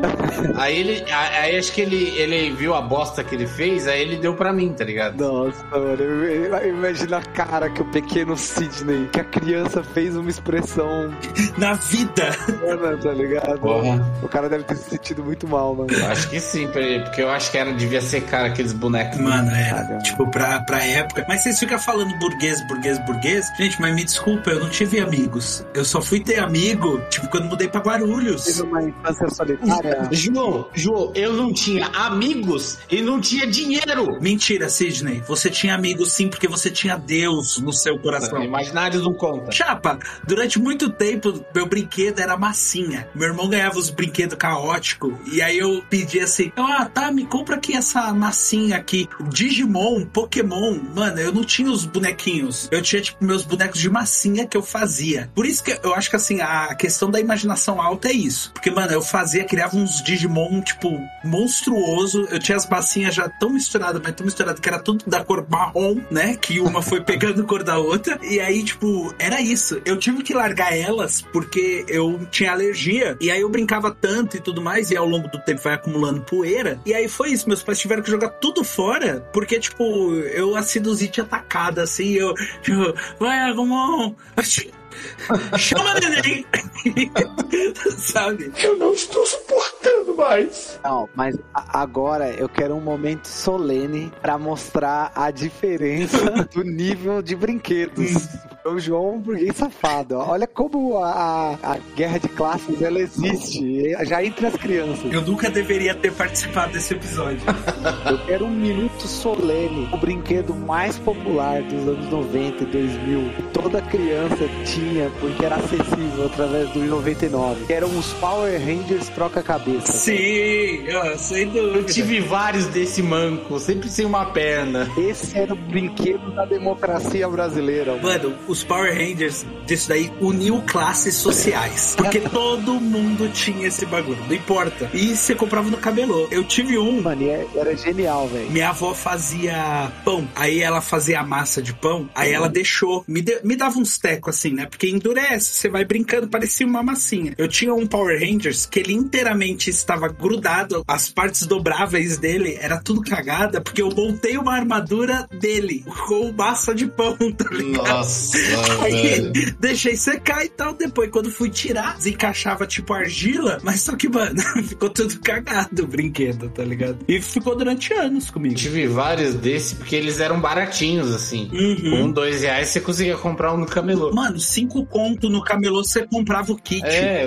só que o desgraçado ele sempre quebrava no mesmo lugar, na junta do joelho. Por isso seu joelho também é ruim, né, Sidney? Você se traumatizou. fosse um Dias brutal brincando, né, com o boneco, mas É, então, eu tenho Se certeza. você pratica bullying, pode ir parando, tá? esse, esse designer desse, desse brinquedo, ele era muito genial, Demais, velho. Porque, demais. tipo, a criança, eu acho que ela não precisa de muito, assim, pra, né, pra explorar a imaginação. A criança, ela vai, brinca com qualquer coisa, mano. Você jogar um graveto e uma folha ali, vai sair alguma coisa. Mas esse, essa troca de cabeças, ela era um território muito fértil e muito, muito fascinante pra você inventar muitas histórias, Sim. mano. Com um simples mudar de cabeça, a imaginação ia muito longe, mano. Porque, e assim, eu acho que foi uma interação muito surreal pra época, porque assim, nós tínhamos os brinquedos e tudo mais, mas era tudo fixo, né? E aí aparecia no Power Rangers eles vestidos com um uniforme, mas sem o capacete. E beleza, a gente não tinha o capacete de desencaixar, mas, mano, era muito massa. Só que aí eu falei a palavra desencaixar, me veio um. Vocês estão ligados? Tipo o Kamen Rider que tinha na época. Black Kamen Rider. Não, era um outro que o carinha tinha um amarelo, que ele tinha uma roda no meio do peito e ele era só um robô. Nota do editor. O nome correto é Winspector. Ah, nossa, eu sei, eu sei. Era, parecia uns Transformers, só que tipo. Isso! Mano, eu lembro que eu tinha um desse, e assim, meu primo tinha o azul, que aí desmontava, encaixava a asa e não sei o que, porque o azul voava, e tinha esse amarelo que era o da roda, né? Só que aí, o que que é. Isso daí também é muito clássico dos anos 90, porque é época de Barbie, não sei o que. Mano, que era aqueles bonecos que ele era inteiramente de plástico, né? Então ele esticava o braço, o braço só ia pra frente, ia pra trás e tal. E eu tinha esse justamente, não era nem o personagem principal, era tipo o auge do, do personagem secundário ali. E aí era justamente esse que tinha a rodinha amarelo. E, mano, e ele era totalmente vazio por dentro. Então, tipo, a roda dele eu amassava às vezes direto ia pra dentro do peito. Isso daí também teve muito nos anos 90. Muito. Eu acho que eu, eu tive um desse também, e bem desse jeito mesmo. Eu lembro que ele acho que era todo rígido. Eu também tive um daquele anime Samurai Warriors. Mano, eu tinha, só que eu não lembro. Ele tinha as molas dentro pra ele poder virar o braço, caraca. Sim, sim, sim. É, ele girava o braço assim, mano. O, o João teve um, um mini infarto, mano. Mano, tá me lembrando muita coisa. Tem como repetir esse, esse som gutural que ele fez, por favor, na edição? Confira comigo no replay! Mano, é que é muito engraçado, porque assim, eu desenvolvendo a pauta, né? Fui colocando e tudo mais, só que não vinham essas coisas, tá ligado? Eu, tipo, ah, conversar sobre isso, tem esse ponto e tal. E, tipo, mano, é maravilhoso, porque tá vindo assim como se fosse o Ralph do Detona Ralph. Adoro essa analogia. Sabe quando ele vai no finalzinho do filme que ele vai cair no, no vulcão e ele tá com um punho e tal? Mano, só é, é essa sensação. Tá vindo assim um meteoro. Da paixão. Formato de punho na minha memória e nostalgia vindo com força e eu. Ah! Que eu tô segurando, eu, tenho, eu tô lembrando assim, porque eu, o que eu gostava de assistir na época era anime, eu não gostava dos desenhos americanos. Ai, ai, ai, já desencadeou outro negócio também. Nossa, mas você tinha acesso assim, porque, mano, eu lembro que anime. Não, manchete, rede manchete. Manchete, mano. Não é muito da minha época já. Rede manchete era a que passava. Passava Sailor Moon, Super Campeões. Churato. Mano, Churato. Que sensacional, que anime sensacional, mano. Oh, era maravilhoso. Nossa, eu, eu lembro do refrão mano, lembrei do refrão agora, velho. People shine, shine. Nossa, a música, velho. People shine. Churato. Samurai Wars passava lá. Era. Aí o, o, Isso foi depois, né? Tem o Buck que passava na Rede 21. Nossa, Buck era maravilhoso. E antes da Rede 21 passava na Band, no falecido. Band Kids. Nossa. Junto com Dragon Ball. Mano, eu tenho que compartilhar que assim, eu assisti Dragon Ball quando era criança, assim, eu gostava do Dragon Ball do Goku pequeno, né? Sim. Aí eu lembro que uma vez eu tava zapeando assim, eu parei, ah, nossa, tem um desenho aqui na Band à tarde. O cara com a roupa vermelha, assim, é familiar, eu não sabia. Aí só depois que eu descobri que era Dragon Ball Z, mano, eu não sabia que tinha continuação. E se você não lesse as revistas, se você não fosse na banca comprar as revistas, você não sabia que existia Sim. o Goku adulto, que os animes tinham temporadas, a, as histórias e tudo mais. Eu era uma criança que não tinha acesso, que eu não tinha noção, eu não tinha dinheiro Sim. pra ir lá comprar na banca a revista. Mano, eu achava sensacional assim quando eu descobri os desenhos do lugar na, na TV aberta, né? Porque eu não tive TV a cabo, né? O João deve ter tido, Não, né? não tive. Isso daí eu também não tive. E isso daí que é bizarro, porque realmente, gente, eu não vou mentir. Eu era uma criança privilegiada. Burguês! não, mas é porque é essas brisas aí, igual, tipo, eu lembro do jogo do Yu, do Yu-Gi-Oh! Hum. E aí tinha uma revista que tinha todos os códigos pra você conseguir as cartas e não sei o que. Mano, foi mil anos ali pra conseguir essa bendita. E assim, já tipo no escritório, eu já fazia de tudo e mais um pouco pra eu ir juntando, tipo, um real aqui, dois reais aqui e tudo mais. E esse negócio de revista e tal, eu lembro que tinha a revistinha do Pokémon, que era Pokémon Clube. Mas só que eu tinha, tipo, muito contato. Eu era um burguês que entre os burgueses era o pobre, porque os outros sempre já tinham o bagulho, tá ligado? E aí TV a cabo, tipo, não tive. Meus pais foram ter, tipo, já com meu irmão já tendo 15, 16 anos. Mas só que, mano, a gente tinha muita coisa. E você falou do. Me lembrou aqui, né? O Band Kids, ele tinha, tipo, milhares de desenhos e tal, americanos e anime. E eu tive meu primeiro contato com anime. Cadillacs e dinossauros. Quem assistiu esse aí? Isso, mano. Nossa, velho. O Caô tá boiando. É, porque tem uma certa diferença de idade. né? Burguesia é difícil de Isso é TV aberta, mano. Isso é TV aberta. Tô brincando, tô brincando. É que acho que tem uma diferença que eu não peguei. Tipo, que nem manchete já não é da minha época, assim. Eu Sim, tô- mas só que qual que foi a pira? Eu comecei a ter con- contato com anime e tokusatsu, né? Que é esses daí, tipo Power Rangers e tudo mais, porque minha mãe fazia faculdade. Black Kamen Rider. Isso. Changelers. Hum, hum. Minha mãe fazia faculdade de noite. E aí morava no fundo das da casa dos meus avós, né? Por parte de mãe. Meu pai tinha bar, então já sempre chegava tipo 11 horas, meia-noite. Minha mãe fazia faculdade. Então eu ficava dentro da casa, é, da minha casa, só que meu avô que ficava cuidando de mim. E eu lembro que tinha, tipo, passava também na manchete, passava de noite esses negócios. Então, tipo, o Black Kamen Rider, Jiraiya, eles passavam no mesmo horário da novela da Globo, tá ligado? tipo, por volta de umas 8, 9 horas, começava e passava. E eu acompanhava com isso. Então, assim, tanto é que a primeira vez que eu fui num evento de anime, meu avô já era falecido, mas, mano, eu acho que isso daí até é uma coisa do porquê que eu gosto tanto até hoje, porque foi um negócio que, assim, meus primos nunca tiveram isso com meu avô. Foi um negócio muito que eu e ele, e ele assistia comigo, tipo, de trocar ideia. E assim, gente, é, hoje a gente fala muito na questão de você conversar com a criança, ouvir, escutá-la, mas só que se eu parar pra pensar num negócio que foi, tipo, 24 anos atrás, e eu lá, tipo, em 1995, assistindo isso e estando meu avô do lado, e ele assistindo e conversando comigo sobre isso, tipo, mano, isso daí eu sei que é, tipo, do caralho pra mim, porque isso marcou. Inconscientemente eu curto até hoje e tem todo esse peso, tá ligado? Eu lembro dessas histórias perfeitas, tanto é que eu lembro de um episódio do Kamen Rider, né? Que eles tinham, viravam assim como se fosse baseado em formiga, inseto. Que eu lembro foi a primeira vez que apareceu, tipo, outro Kamen Rider. No mesmo episódio apareceram dois. E tava eu e ele assim, eu, tipo, surtado no sofá, com cinco anos, e meu avô, tipo, estatelado, olhando e falando assim: caramba, olha o que tá acontecendo. E, tipo, e eu, caralho, velho, tipo, mano, é muito massa. Por isso que saiu até esse som que vai ser usado aí em mais de um momento do episódio de animação, porque, tipo, mano, realmente eu estou, tipo, alucinado. Eu tô animadíssimo com todo esse papo, tá ligado? A memória é, é engraçada, né? Que a gente vai relembrando, assim, conforme vocês foram. Que você falou, né? Eu nem imaginava que ia falar sobre isso. Sim. E se a gente voltar mais na infância mesmo, assim, tipo, mano, no máximo da sua infância, assim, o que, que é as coisas que você assistia? Porque, tipo, que nem eu sou da geração que era, tipo, bananas de pijama, assim, sabe? Tipo, Nossa. Já pega um pouco do meu irmão ali. TV Cultura, tá Volta ligado? Sim. da TV Cultura também. Castelo Ratimbum, tá ligado? Pra caralho. Castelo Ratimbum, eu acho que já era mais assim da geração minha do Sidney, que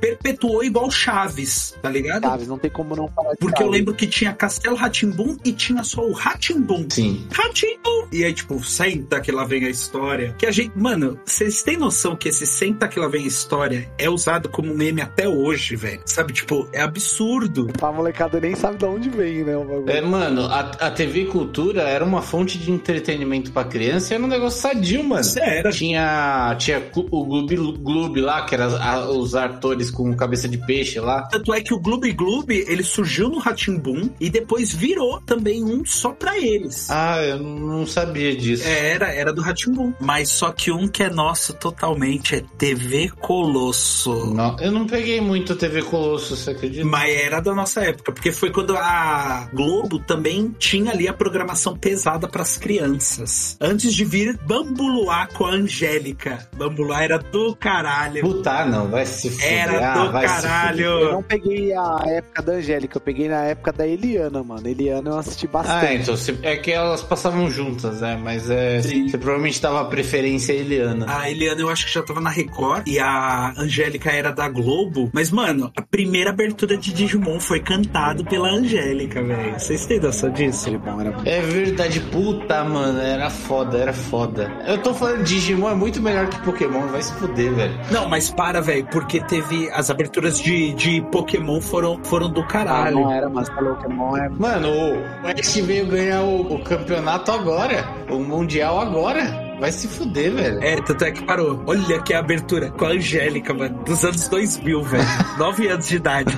Digimons, digitais, Digimon são campeões. Caralho. Nossa, mano. Cara, é, e pra você ver, né, como, é, como a infância é uma época engraçada, né? Hoje em dia minha memória ela já foi pro espaço, assim, eu não consigo mais lembrar de nada. Mas até hoje eu sei os 151 Pokémon da primeira geração. Né? Caralho. Tem meu HD, velho, com, com, a- com o bagulho mais importante do universo. Teve, que é o teve 151 aquelas figurinhas do, de salgadinho. Vocês chegaram a ter? Tinha! Sim, eu Que tinha, tinha o poder e tal, não sei o que. eu tinha os Tazos, eles brincaram com o Tazo. Tazos também. Teve o Tazo, teve os cardzinhos que era de batalha. Você chegava com o cardzinho assim. Sim. Aí você perdia a batalha, você dava o card pro, Pro adversário, nossa. pro, pro adversário. Chorei tanto, que eu era horrível, obviamente. Mas ó, eu acho que agora, visto a frase do Cauã, é o momento, é aquele momento, hein, Sidney? É esse momento aqui, ó. Hora do bate-bola. Muito bom. Sensacional. Vamos lá, Cauã, agora é contigo. Lista de 151 pokémons. Manda! Nossa, meu Deus do céu, socorro! É Charmander, Squirtle, Vamos ver se era ve- é verdade mesmo. Verdade ou não? Não é assim que funciona o conhecimento, gente. Me mostre uma imagem, quem é esse Pokémon, e eu, de- eu vou te falar. Qual é a evolução do Ekans? 5 segundos. É. Arbok. Qual é a evolução do Miau? É. Caramba, peraí que eu se perce. Qual. ah, deixa eu ver um mais difícil, né? Aqui. Qual é a evolução do Bellsprout? Nossa. A última evolução dele. Tem o Wellspro, tem o. Não, calma, tem a. uh, Victreebel. E essa última, beleza? É, tem o Whip Bell, o Whip Bell também, que é a do meio. É a do meio, olha só, ele tá sabendo. Mano, eu tô falando, cara, meu HD tá nisso, cara. As três evoluções primeiras que nós tivemos do Eevee. Caramba, é o Jolteon, Vaporeon e o Flareon. Muito bem, e agora a última pergunta aqui, valendo simplesmente um abraço quando for seu aniversário que a gente vai beber. Cara, que orgulho de, do. O meu, o meu Cauã de 10 anos deve estar com orgulho de mim agora, velho. Como que Clefairy evolui? Com a Pedra da Lua. Puta que pariu! Dê um abraço para esse homem. Parabéns, hein? É um conhecimento inútil, você não vai ganhar dinheiro com isso, mas parabéns. Parabéns, parabéns. Meu, meu conhecimento é inútil, mas meu, o meu Cauã interior deve estar muito feliz em algum lugar do multiverso. Batendo palmas, mano. Que maravilhoso, velho. Que maravilhoso. Sinceramente.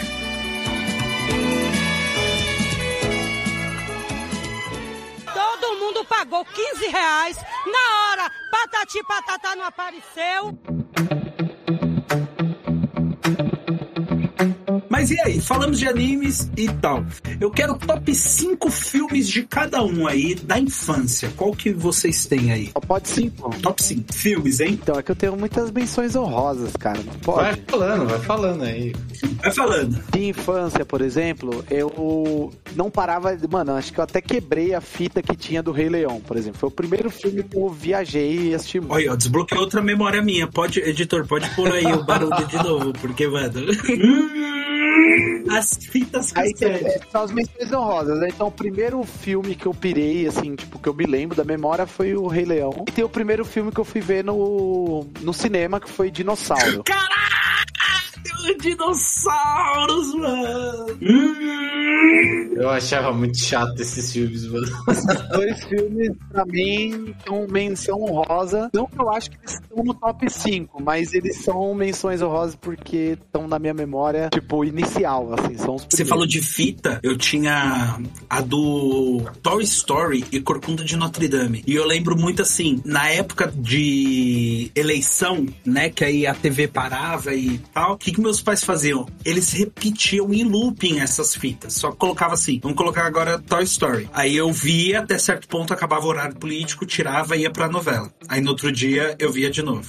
O resto, a continuação. Porque a fita tinha que rebobinar, né? Então ela parava ali onde você parou. Igual o Netflix hoje, que para no minuto que você parou. Só que sem ter que rebobinar, se você quiser. E aí, Corcunda de Notre Dame, mano, foram dois, assim, pesados. E o Lagoa Azul, né? Lagoa Azul, mano. Não tem como. Chapa, Lagoa Azul, pra vocês terem noção, aparecia peito no meio do- da tarde, né? Foi o primeiro, o primeiro peitinho que o João viu, né? Então, não, mano, nossa, desbloqueou uma memória, vou ter que contar agora. Caralho, velho. Toda vez que, que o João falar desbloqueou uma memória, você tem que colocar aquele som cultural que ele fez. Sim, sim, sim. Vai ser colocado, vai Mano, ser. meu pai tinha um bar, né? Já pontuei pra vocês e tudo mais. Eu tenho uma memória muito fixa e assim, é um. Mano, é apavorante. Por quê? É um jovenzinho, não entendendo porra nenhuma ainda. Tinha, tipo, eu acho que uns 10 ou 11 anos de idade. Meu pai tinha um bar no Jaçanã. Beleza, mano, um bando de bêbado. Tinha o, o clássico borracheiro do lado do bar e tal. E sempre ali com contatos e tal. Puta, desbloqueou outra memória nessa que eu falando do bar do meu pai. Ca- Caralho, calma, calma, um monte de cada vez. Aí, teve um dia que uma senhora, tipo, era senhora já, porque pelo que eu me lembro, já cabelo branco e tudo mais, mas moradora de rua. Meu pai chegou e deu um prato de comida pra ela. Ele deu e tal, mano, com garfo, faca e tal. A mulher pegou o prato, era daqueles pratos clássicos, tipo, de cor marrom, tá ligado? Uhum. Aquele que você joga no chão e ele nunca quebra. Ela pegou e jogou com tudo no chão, porque ela não batia muito bem da cabeça mesmo. Jogou tudo no chão e ela simplesmente levantou a blusa. Caralho, que pesado. Caramba. E é isso, entendeu? Caralho, mano. E aí, eu vou falar agora um ponto legalzinho, porque a gente comentou de Cavaleiros do Zodíaco. E qual que era a pira também? Eu ficava, às vezes, ia de final de semana lá pro bar do meu pai, tipo, tinha cinco anos, seis. Porque eu lembro que, assim, meu irmão já era nascido, mas ele era muito novinho. Então, minha mãe tinha alguma coisa pra fazer, levar ele no pediatra, essas coisas, levava de sábado e eu ficava com meu pai. E aí, meu pai pegava jornal e fazia armadura pra mim. Então, tipo, mano, do nada era eu, assim, com sete anos, correndo pelo bar, tipo, todo cheio de jornal grampeado, que ele grampeava. O chapéu, o capacete era sempre aquele barquinho que podia servir de chapéu de cangaceiro ou de barco, se você jogasse na água, e eu com isso. E aí ele tinha uma mesa de sinuca que ficava, tipo, pra dentro do balcão, que ela era, ficava excluída ali. E aí eu dormia em cima dessa mesa de sinuca que ficava no meio da cozinha do bar do meu pai. Mano, me desculpa, gente. Cara, eu sei que é foda, mas, mano, eu tive uma boa infância, velho. Caralho, Parando pra pensar aqui, porque, mano, nossa, meu pai fazia uns bagulho louco, velho. Impressionado é como essas duas histórias estão relacionadas sei, na eu sua sei. cabeça. mano. Adorei como ele foi O longe. bar. o bar. Ah, tá. Tanto é que, igual, caldo de mocotó. Eu gosto até hoje porque eu era uma criança de 5 anos de idade que mandava uns pratão de caldo de mocotó que meu pai fazia, tá ligado? Caralho, é muito bom, mano. Mano, tanto é que já vou mandar aqui um easter egg pra vocês. Nós vamos ter um episódio aí, ainda esse ano, sobre histórias de bar. E vocês vão conhecer Senhor Bosco. Então, se assim, se eu tô falando e tá bizarro, aguardem. Sensacional, Aguardem. Que o bagulho vai ser muito louco, muito louco. Ai, ai. Top, top filmes, né? Vamos lá. É isso, top É, filme. é isso, é isso, é isso mesmo.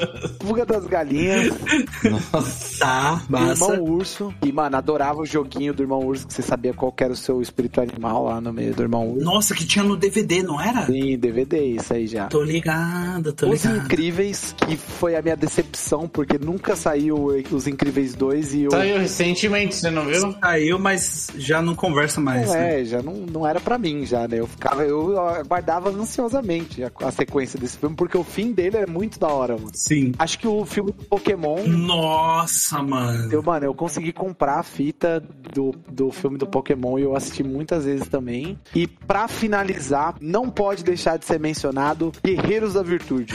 Puta que pariu, eu tava ouvindo esses dias um episódio que a gente comenta, caralho, velho, Guerreiros da Virtude. Isso tava escondido, eu acho que no calabouço da minha memória. E desde que a gente começou esse maldito podcast e foi resgatado, eu sou uma nova pessoa, mano. Guerreiros da Virtude, mano. Mano, não é? Eu tava ouvindo esses dias esse episódio que a gente comenta, que aí até tá o Cauã junto, e a gente tá falando do Senhor dos Anéis. Cauã não, tá o Conrado. E aí quando ele comenta, e eu ouvindo, e, eu- e ele recomendou, e eu tipo, caralho, eu no meio do trânsito, assim. Eu larguei a mão do volante parado do farol, eu, caralho, velho, Guerreiros da Virtude, que porra, que maravilhoso. Fez, aqui, fez o, o barulho clássico do João quando se emociona. Sim, que maravilhoso, que maravilhoso. Todo mundo pagou 15 reais. Na hora, patati patatá não apareceu. Então eu, eu posso falar? Eu posso falar a minha lista? Eu vou falar que um dos que eu lembro, assim, que eu, que eu gostava era o- um chamado Pequenos Ninjas, acho. Três ninjas, uma aventura radical. Era isso. uma aventura radical, os nomes eram muito bons. Lutando Kung Fu e com um boné virado pra trás. O vô que ensinou eles artes marciais, tá ligado? Sim, eu gostava muito de coisa de arte marcial, assim. Só que você não tem noção de como o filme é ruim, né? Você só tem noção depois de você ficar velho. Sim. Mas é, foi um dos dos que eu assistia, assim. É o que vem antes dos, por exemplo, os Pequenos Espiões, tá ligado? É nessa mesma construção, criança fazendo bagulho. É, mas ainda era melhor. Era, Sem dúvida. É, aqui era- eram soldados armados de vez em quando, alguma facção criminosa, alguma coisa assim. Eles lutavam, lutavam. Tanto é que tem os filmes clássicos com o Chuck Norris, os, quando envolvia criança, tem um que ele vira um. Ele é um druida, né? Porque ele vira um urso. Nossa, velho, você desenterrou. E tinha isso. Era criança e os caras com arma, velho. Tipo, os anos 90 era terra de ninguém, porque, mano, eles estavam um pouco se fudendo se eles tivessem que apontar uma arma pra uma criança, velho. Tava lá. Uma criança, mano. grotesco. Mas eu- lembro nessas piras de filmes de Kung Fu, eu assistia com meu pai. Tipo, os filmes do Jack Chan e tudo mais, eu tive contato justamente por conversar com o meu pai e assistir com ele. E já que você trouxe isso, eu vou falar que o meu segundo filme é Army of God, Operação Condor. Nossa, mano, o Sidney. o Sidney- Então, o, o Sidney era russo mesmo. Pra quem assistiu e quem sabe, eu gostava da cena do, do bunker nazista. Quem assistiu vai saber. Essa cena é maravilhosa, mano. Nossa, Jack Chan, clássico. Procurando o Nemo, tá ligado? Não, ele vem com, mano, Operação Condor, velho. E é, e é uma pira que a gente vê que assim, ou o Sidney realmente tem esses 15 anos de diferença aí que a gente botou no começo, mas, mano, a gente falando dos filmes pai, não sei o quê, e o Sidney vem com as pedradas de Kung Fu e tal, de luta, russo desde sempre. Eu dei uma polida aqui, porque senão eu, eu ia trazer mais uns dois ou três desses, mas eu dei uma diversificada. Tipo Rock Rambo. Não, não, ia ser mais uns dois do Jack Chan, um dos dois do Van Damme aí. Jack Chan tem aquele do Mestre Bêbado que era muito bom, mano. Eu assisti. Era moleque. Aí eu não, na época eu não conseguia assistir. Esse eu assisti porque também passava na Band, velho. Tipo, filmes de, de Kung Fu, eu lembro muito porque vários deles passavam na Band. E passava de sábado à noite, domingo à noite. E toda essa pira eu também acompanhava, mas porque eu via com meu pai. E eu só via meu pai, tipo, muito mais vezes no final de semana. E aí ele assistia, eu assistia junto com ele. E a Band sempre foi clássica em passar esse tipo de filme, velho. Esse filme antigo. O, o filme O Feio. Forte forma. Não, é que é um de faroeste. É o feio. O bom, o mal e o feio. Isso! É, o do Clint Eastwood, né? É, mano, eu vi isso daí, tipo, na época mesmo e vendo ali com meu pai, velho. E Chaves, vocês não piravam muito no Chaves, não? Eu curtia mais Chapolin. É, eu também, eu também. Porra, mano, em Chaves. Não, Chaves era legal. Só que aí eu acho que assim, quando eu comecei a me tocar de como era Chaves, meu pai amava Chaves, amava. Aí sabe quando você vira aquele pré-adolescente meio rebelde, tipo, não gosto do que gosta? Sim. Aí meu pai gost... adorava Chaves, mano. Tipo, vi o mesmo episódio, ria sempre. Aí eu, tipo, ah, tá, da hora. Esse cara até hoje. Aí eu via Chapolin, tipo, mano, as- o mesmo grau de piada, a mesma coisa. E eu, tipo, rachava de dar risada, tá ligado? Viciadão também. Ah, também. O, o, o Chapolin eu gostava mais porque era um, sei lá. Chapolin, às vezes eu tinha um pouco de medo, mano, porque eu comecei a assistir Chaves muito, muito cedo, mano. E aí, quando eu era bem pequeno, eu tinha um pouco de medo do- dos monstros, do Chapolin, que era meio. Era uma estética meio bizarra. Não, né? e o, o Chapolin tinha, tipo, o fantasma, parecia os negócios, parecia lá o Xerrim Xerrion do diabo. E o seu Madruga de capeta e tal. Eu acho que era meio foda. É, mano. É, mas não, não é exatamente Chapolin. Aparecia no, no SBT, aparecia junto com o Chapolin, mas não era Chapolin, era X-Espírito. Isso. Mas só que até aí, Cauã, me desculpa. Mas se você é uma criança dos anos 90, a única coisa que realmente traumatizou todo mundo de uma geração foi o lobo mal do Castelo Ratimbom. Puta merda, era do mal mesmo. eu, não- eu nem lembro, acho que eu apaguei da memória isso. Mano, era bizarro, ele era grotesco, e eu lembro também tem um episódio do Castelo Boom que o tio Vitor, ele se veste como se fosse de alien. E é- esse episódio é maravilhoso, porque o Nino pega, tipo, eles veem tal, tá dando ruim, não sei o que. Não é alien, é um monstro lá. E ele, meu Deus, e tal, e todo mundo, mano, é meio que um episódio de terror. Aí o Nino vai e aí ele pega um anel que ele tem guardado. E nesse anel o Nino vira tipo um super-herói. Tipo, mano, do caralho, velho, do caralho. Eu sei que tem muita coisa do caralho hoje. Eu não sou um cara que curte nostalgia de ficar tipo, nossa, era muito melhor. Mas, mano, pra época, igual a gente já comentou sobre Coração de Dragão, que pra época foi do caralho. Mano, você pegar uma produção brasileira em que o cara vira lá e fica rodopiando e não sei o que e tal, mano, foi muito massa, muito massa. Tinha muita coisa boa nos anos 90 ali. Foi massa, foi massa. Mesmo, né, tendo ali Gugu Liberato mostrando mulheres jogando água em roupas brancas e tudo mais. Num sábado à noite. É, eu, eu, quando criança, não, não achava ruim, não, mas tudo bem. É cinco top filmes, né? É isso. Bom, mas eu acho que a gente pode partir aqui. Ah. O quê? O que, que você quer falar? não, não, não quero mais, não. Pode continuar. O, não, é porque Dia das Crianças. Acho que ele tava falando cinco filmes dele. Ah, você ainda tava falando isso? Tadinho! É, foi mal, fala aí, fala aí. Eu pensei que já tinha Não, não, já foi, já foi. Não vou desistir. Ah, ficou magoadinho. Você aí que escutou e quer ouvir os cinco top filmes do Cid Sidocas, fala aí pra gente no Instagram, que aí ele dando a resposta a gente faz uma postagem pra vocês. Se tiver uma única pessoa pedindo esses cinco top filmes, pode ter certeza que vai ter essa postagem. Então tá, eu vou falar rapidinho. Vida de Inseto, Karate Kid e Gigante de Ferro. Pronto. Hum, Porra, vamos lá. Então, mano. Vida de Inseto. Seria o primeiro contato russo do Cid Sidocas com o comunismo. Pior que tem uma mensagem ali, né? Nesse sentido mesmo. Tem, mano. Tem. Tipo, você se revoltando, nós que produzimos, nós que temos o direito, velho. As formigas não são escravas de ninguém. E a união faz a força. É isso aí.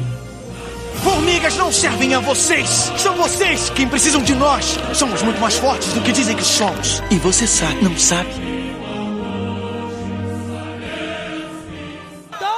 Pagou 15 reais na hora. Patati patatá não apareceu. Bom, seguindo aqui, é, eu acho que, tipo, o Dia das Crianças, não consigo sentir, não sei o Calcal aí, vocês conseguem sentir alguma diferença de como era comemorado o Dia das Crianças na nossa época pra hoje? Consigo. Diga. Eu ganhava presente. não, quem é criança hoje? Porque você um dia terá que dar presente para a sua criança, né? Mas era muito melhor quando eu ganhava presente. Mas eu acho que ainda aqui no Brasil é comemorado do mesmo jeito. Não sei, eu tenho a impressão que, tipo, a molecada tá mais ligado ao mundo digital mesmo, assim, não, não tem mais. Sim, verdade. Como eu falei, tipo, na minha na infância mesmo, na adolescência já começou, né, a, a misturar um pouco com esse mundo digital que é o que, que, a gente tem hoje bastante. Mas na infância mesmo, eu lembro de ser uma infância bem analógica, assim, sabe? Tipo, os eletrônicos era. O que tempo. eu digo é no sentido assim, continua sendo. Chega o dia, a criança ganha um presente, tá ligado? Tipo, igual hoje, meus alunos ganham lá, tipo, cartãozinho pro Fortnite. Ah, pedi, ganhei, não sei, a roupinha de não sei o que. Mas assim, eu acho que o sentido continua o mesmo de a criança ganhar um presente. Consumo, né? E com isso, a gente trouxe aqui para vocês. Até agora você vem com a crítica ao capitalismo. Então. não, mas é real, assim, hoje em dia eu entendo essas relações de, né? Mas, tipo, não mudou muito porque, tipo, é meio que isso, assim, é mais uma data super comercial para vender brinquedo e vender coisa para criança, tá ligado? Foi o, foi o pai do João Dória que criou essa data. não sei, não sei. Calma, esse é o seu presente de Dia das Crianças, ter consciência. Consciência de classe. Caramba. Comunista! Parabéns. Mas aí nós trouxemos aqui para vocês alguns lugares diferentes que comemoram, né, tanto a data quanto a forma. E aí quero saber a opinião de vocês quanto a cada um, né? No México, o Dia das Crianças é comemorado no dia 30 de abril. E nesse dia, o bizarro, porque pode ser algo grotesco, os adultos se vestem de crianças. Ah. E aí eles assumem ali os cargos de trabalho, né, as responsabilidades deles, vestidos de criança. É uma brincadeira um pouco mais lúdica. Caralho, isso é real. Eles interagem como se eles fossem crianças. E aí eu chamo para vocês o pensamento. Seria Chaves, o Dia das Crianças eterno mexicano? Com certeza. Você viu os episódios velhos dele, quando o Chaves já tava velho? Mano, eu vi que é bem depois, seu Madruga já falecido, não tem a bruxa de 71 e É tal. só na, só na escolinha, é só na escolinha. Não, não, tem, tem uns episódios depois. O SBT chegou a passar também. Numa É, época. passou, mas o ator, o. Bolanhos. O Chespirito. Bo- É, o X-Espírito. Bolenhos, né? Bolenhos. É, já tava, mano, super idoso, mano. Não, não tinha condição. Ele com a roupa do Chaves, assim, meio encurvada, assim. Meu, era meio bad, sabe? Não, não Trashzão, pegava né? bem. É, não pegava bem, não. Então, mano, ô, diferente. Já pensou, você vai falar lá com o seu gerente do banco e ele tá vestido assim, tipo, como criança e chupando um pirulito. Ai, Que delícia! Os mexicanos têm um- umas datas, eles fazem de um jeito diferente, né? Tem o Dia dos Mortos também, que eu acho que é interessante da, da cultura deles também. É, é legal, é legal. Seria esse uma temática pra gente falar sobre o Dia dos Mortos na cultura mundial? Opa! Deixa aí, se vocês quiserem, ó. Cid Sidocas levantou a bola, você que tá ouvindo quiser, com, interaja com a gente nas nossas redes sociais, que a gente chega lá. Agora, tem um, esse daqui, editor, põe a musiquinha dele. Rússia! A Rússia, o Dia das Crianças é no dia 1 de Não, junho. não, não, pera lá. Você, você vai contar isso? É o Sidney que tem que falar. Não, isso tinha, na verdade, que ser você a falar. Eu não. Tem que falar o Sidney, que é russo. Não, o Sidney vai dar a opinião dele sobre o que a cultura dele faz. Se fosse Dia das Crianças na União Soviética, era o Colón. É verdade. isso aí. É verdade. Um. Mas já começa que assim, dia 1 de junho, beleza, mas ele é conhecido como Dia da Proteção das Crianças. Nesse dia é comum realizar festas e atividades ao ar livre para as crianças, incluindo a construção de pequenas fortalezas de areia. Gente, fortalezas de areia, quem consegue associar com a construção de fábricas para essas crianças depois arregaçarem na destruição e conseguirem o poder em cima dos patrões? É, não é na Rússia. A Rússia é imperialista agora, não conta. Poxa, só eu então consegui criar essa. Foi você, só foi você que marcou nessa. Deu errado. Não deu, não deu. Poxa. Se fosse na União Soviética, podia ser. É, bom. Caraca, que, que bad, que broxante. tá bom, então vamos seguir. Já que, visto que o da Rússia não gerou tanto assunto, vamos ver se no Japan gera. No Japão, o Dia das Crianças é conhecido como Kodomo no Hi e é celebrado no dia 5 de maio, olha, um dia antes do meu aniversário. 6 de maio, gente, quem quiser mandar pix, presentes, estou sempre aceitando. Nesse dia, as famílias costumam exibir bonecos samurais, que são conhecidos como Koinobori, que são carpas de papel, do lado de fora das casas, né? Para simbolizar a força e o crescimento dos filhos. Sabe uma coisa que, que é bad quando eu paro penso assim? Que, tipo, no Japão, né? Falou aí, tipo, de força e crescimento. Mas, mano, a gente tá falando de um episódio que foi super animado até o momento e tal, mas, mano, o Japão é onde tem a- o maior índice de suicídio adolescente, né? Por conta da pressão que tem o bagulho, velho. Então, tipo, até isso pode ter alguma certa relação, até a forma de se ver, né? O dia das crianças, como deve ser. Tudo que eu vejo é que eu vejo muita coisa, talvez cultura pop também, mas até algumas coisas assim de notícias, é, de pessoas, até acompanho alguns youtubers que moram lá ou, ou turistaram por lá. é, eles têm uma cultura assim muito, sei lá, meio tensa assim. É, quando você entra na escola, você tem que ter as notas e tudo mais. Sim. Então eu não gostaria de ser uma criança nessa cultura, não. É, então, e tanto é que né, você falou de notas e tal, tanto é que tem entre eles, né? Eu lembro muito na época que eu fazia, dava aula particular, e aí tinha alunos que é escola brasileira e eles tinham esse negócio de ranking dentro, dentro da escola. Só que esses alunos acreditavam que esse ranking fariam eles entrarem em universidades melhores e tal. Enquanto aqui no Brasil isso daí, tipo, não existe, é literalmente se você conseguir a nota ou não, lá não. Lá você, dentro da escola mesmo, às vezes você tem notas muito altas e você é transferido para outras escolas ou tem chance de transferência devido à sua nota, tanto pro bem quanto pro mal, né? Se você for um aluno muito ruim, você acaba indo para outras escolas ruins também. É uma sociedade bem estratificada, né? Assim, é meio é uma cultura muito muito diferente mesmo, assim, né? Pra nós a gente não tá acostumado com essa rigidez toda, assim, que parece até um pouco meio difícil, né, de lidar, né? Sim. De fato, ela é bem difícil, né? Você, tipo, você tem, parece que você tem uma, uma única oportunidade de passar na prova da universidade, senão Senão já era, né? já era. Também isso já é decidido muito cedo, né, na vida de uma pessoa. Você parar pra pensar que, tipo, sei lá, com 17, 18 anos, você já tá, tipo, mano, meio que selecionando o seu,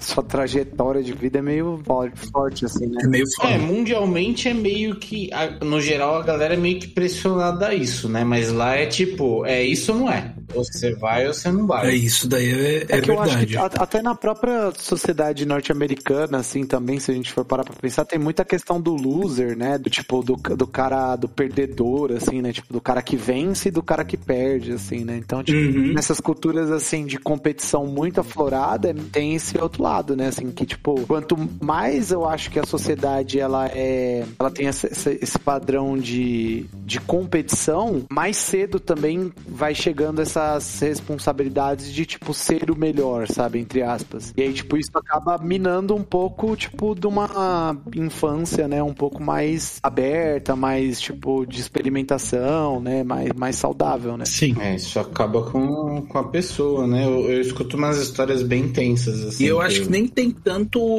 Não é que nem tem tanto. É que às vezes não é tão, tipo, difundado a visão igual hoje em dia nós temos de, tipo, psicólogo e tudo mais, desde pequeno, se necessário e tal. Me dá muito aquela sensação de que você tem que ser forte e saber lidar com essas pressões desde cedo, tá ligado? É, o que eu falei, a mentalidade do winner e do loser, É, né? Se sim. você não sabe lidar com essas coisas, você é um loser, tá ligado? Você é um perdedor, Sim, é. porque você tem que lidar, porque todo mundo antes lidou, sabe? Sim. É uma pressão social mesmo, Eu né? tenho até uma história, eu vou contar rapidinho. Não tem tanto a ver com o tema do episódio, mas só pra gente fazer essa relação, é, o número de moradores de rua lá no Japão ele tem crescido ultimamente, né? E uma das histórias que eu ouvi de um canal, aquele Mundo Sem Fim, não sei se vocês já assistiram. Não. Eles ficam viajando pelo mundo, assim, e eles estavam comentando, assim, que o negócio é tão tenso lá, os moradores de rua, eles, eles levantam de manhã, arrumam o espaço dele, vestem um terninho, assim, saem andando de, de terno, o pessoal não achar que é mendigo, sabe? Achar que tá produzindo, porque eles têm vergonha por não estar produzindo e contribuindo pra sociedade, tá ligado? Caralho, mano, que Eu pesado. também cheguei, entrei em contato com essa parada e eu vi que, tipo, tem crescido muito o número de idosos, né, que vai morar na rua porque, tipo, não tem mais Isso. condição de trabalhar e aí não consegue pagar mais as contas e tal. E aí, isso acontece também bastante, acho que no Chile, né, tem, tem rolado bastante. Lá, uma das. que é uma forma que eu acho totalmente errado, que, o- que o governo está tentando resolver, aspas, eles estão criando os postos de trabalho pro, pra terceira idade, tá ligado? Porque não tem previdência direito lá. Ah, a bad aí, ó. Ser criança também tem suas bets. Afinal, toda criança um dia vai ficar velho. Vai ter que passar por isso. É foda, foda. Então se preparem, crianças. Ou, né, você que vai ser papai logo menos. Também se prepare. É, temos aí, então, na Alemanha é conhecido como Kindertag e é celebrado no dia 20 de setembro. Então passou há pouco tempo aí. As crianças alemãs ganham presentes, ó, o capitalismo aí, mas também são esperadas para ajudar nas ta- com tarefas domésticas. promovendo a ideia de responsabilidade. Se fuderam. Não, não, não, não. Não é se fuderam, cara. Você tá rindo, mas você tá errado, Cid Sidocas, porque eles são no dia das crianças é esperado. Quem nunca aqui com já 5, 6, 7 anos já não tá ajudando a secar a louça? A cuidar aqui no Brasil já é muito diferente. Você acha? Eles estão é muito suave, velho. Se for você só criança, dia 20, ah, toma um presente, mas ajuda aqui em casa, queridinho. Mano, para, velho. tá suaveira essa história Se aí. for só, se for só no dia das crianças. Visto que tem alguns cantos lá que, tipo, para e pensa, mano. Na África, em questão de tribos e tudo mais, tem o, o momento em que aí deixa-se de ser a criança e vira adulto. Não tem o papo da adolescência, né? E aí até a visão, tipo, de, de criança muda. Porque é criança até tal idade, 15 anos, exemplo. E aí do nada já vira e fala: beleza, a partir de hoje você vai fazer o teste para ser um homem e nós vamos aqui caçar a comida pra tribo e tudo mais. Chapa, eu sinceramente acho que essas crianças aí só vão. Ah, põe o lixo pra fora nesse dia aí. Não acho que se ajuda ao longo do, do ano, não. viu? É, não sei. É que a Alemanha, as histórias que eu escuto, assim, é que, é, tirando as áreas turísticas, é um povo bem frio, assim, bem. Ah, porque é gelado lá, né? Ah, não, Ked. não sei, de verdade. Talvez seja. Você que é alemão e está nos ouvindo, porque a gente tem consciência e tem noção da onde que está vindo cada episódio que é escutado. Você diz aí pra gente, diz o quanto eu estou errado. Eu espero que eu esteja muito errado e que gere muito engajamento nos seus comentários.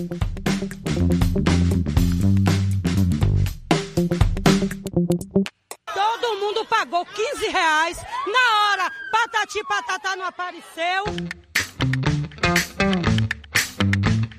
Então, o último aí, Tailândia, que é, né, Dia das Crianças, é comemorado no dia 2 de janeiro. Olha aí, bem pertinho do ano novo. Nesse dia, os templos e parques oferecem atividades especiais para as crianças, como pinturas faciais, jogos e muito entretenimento, tornando um dia muito divertido aí para os pequenuchos. Isso daí eu já acho legal, tipo, pegar um dia e fazer uma pira social. e É isso que eu tô falando, é isso que eu tô falando, porque os países mais ricos têm os piores dias de criança aqui, nessa merda. Sim, aí eu concordo contigo. É, tem razão. Tipo, nesses que nós trouxemos realmente. Da Tailândia eu acho que parece bastante com o Brasil, né? Se é pra pensar. Também Sim. aqui tem vários, vários eventos, né? Tipo, não só assim, sei lá, em comércios, né? Assim, tipo, o setor privado, mas a, das prefeituras também costumam fazer eventos, né? Costumam contratar show, coisas pra crianças. E é, porque, nossa, tem até um meme, velho, que tipo, uma prefeitura contrata o patati patatá e aí a, a moça, a- ela passa mal ao saber que não são os originais. É a franquia. E nem é uma criança, é uma senhora mesmo, indignada de que não seja. o- Tem show, a gente monta é, cama elástica, piscina de bolinha na rua, tem carro de som pra criançada. Sim. É, é bem interessante. Mesmo assim, em comunidades mais carentes, você vê em alguns lugares o pessoal montando. Sim, sim. Isso que eu ia falar, comunidades carentes, se você vai, tipo, cidade do interior, tem muito. Geralmente aqui, né? Nós temos até. Temos certas épocas em que aparece o circo, né? Vem a galerinha ali com circo, com parque de diversões e tudo mais, e a gente percebe que aumenta. Mesmo nos grandes centros, acabam surgindo ali nas áreas periféricas, tipo, essa galera. Porque realmente, mano, é divertido. Nossa, a gente tem muita festa, mano, se parar pra pensar. É, a gente é um povo divertido, né? Vamos falar a verdade. Ah, nós somos, né? Vamos falar a verdade. Tanto é que se não fosse, não tinha tanto gringo vindo pra cá. Exato. Bom, reflexões, gente, para manter a criança interior viva. Tirando, joga RPG, gente, joga RPG. Joga RPG. Aguarde Confusos e Perdidos aí, junto com um projetinho com Citadel Hub Store, logo menos sobre RPG. Deixemos o puto. Hoje eu tô criança em propaganda, o capitalismo tá pesado.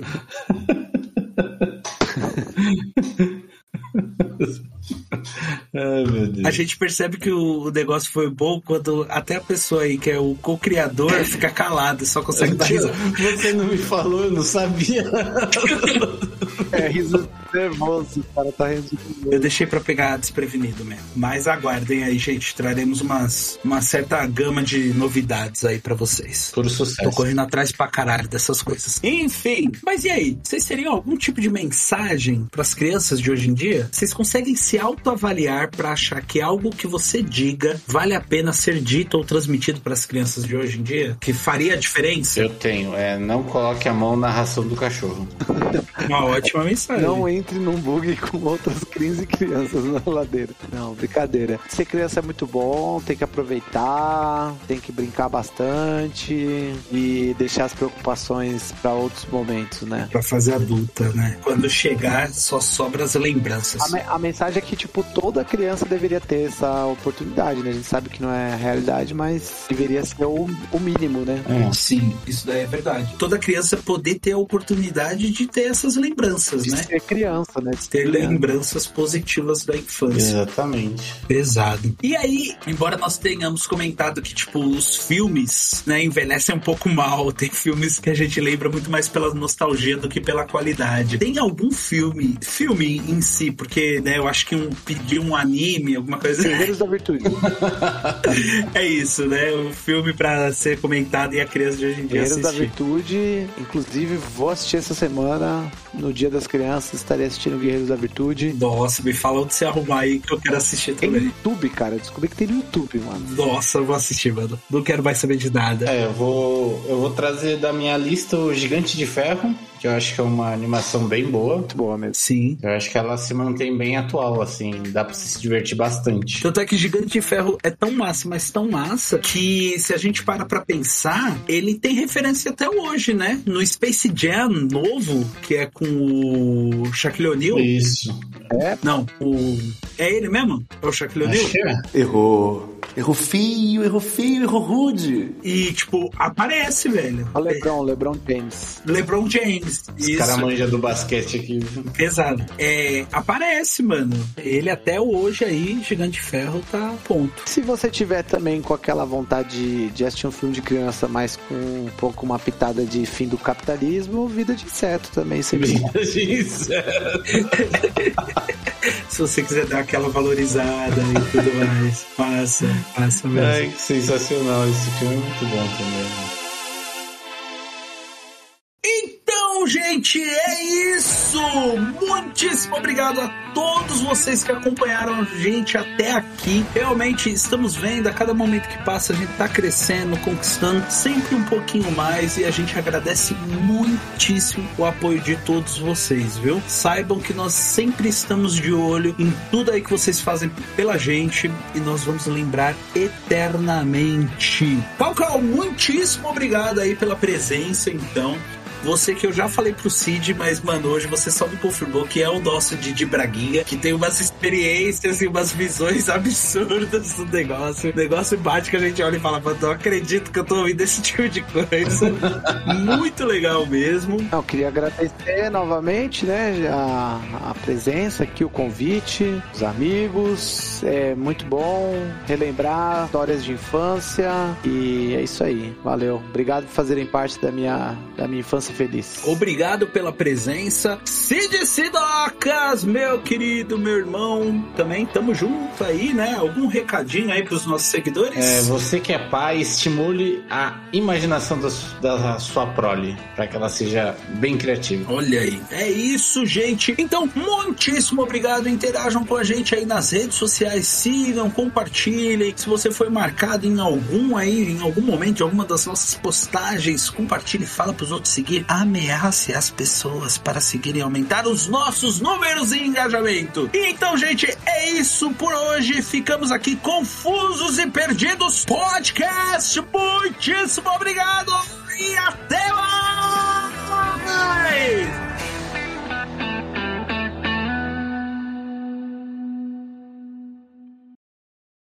De nós, quem já foi ou ainda é criança.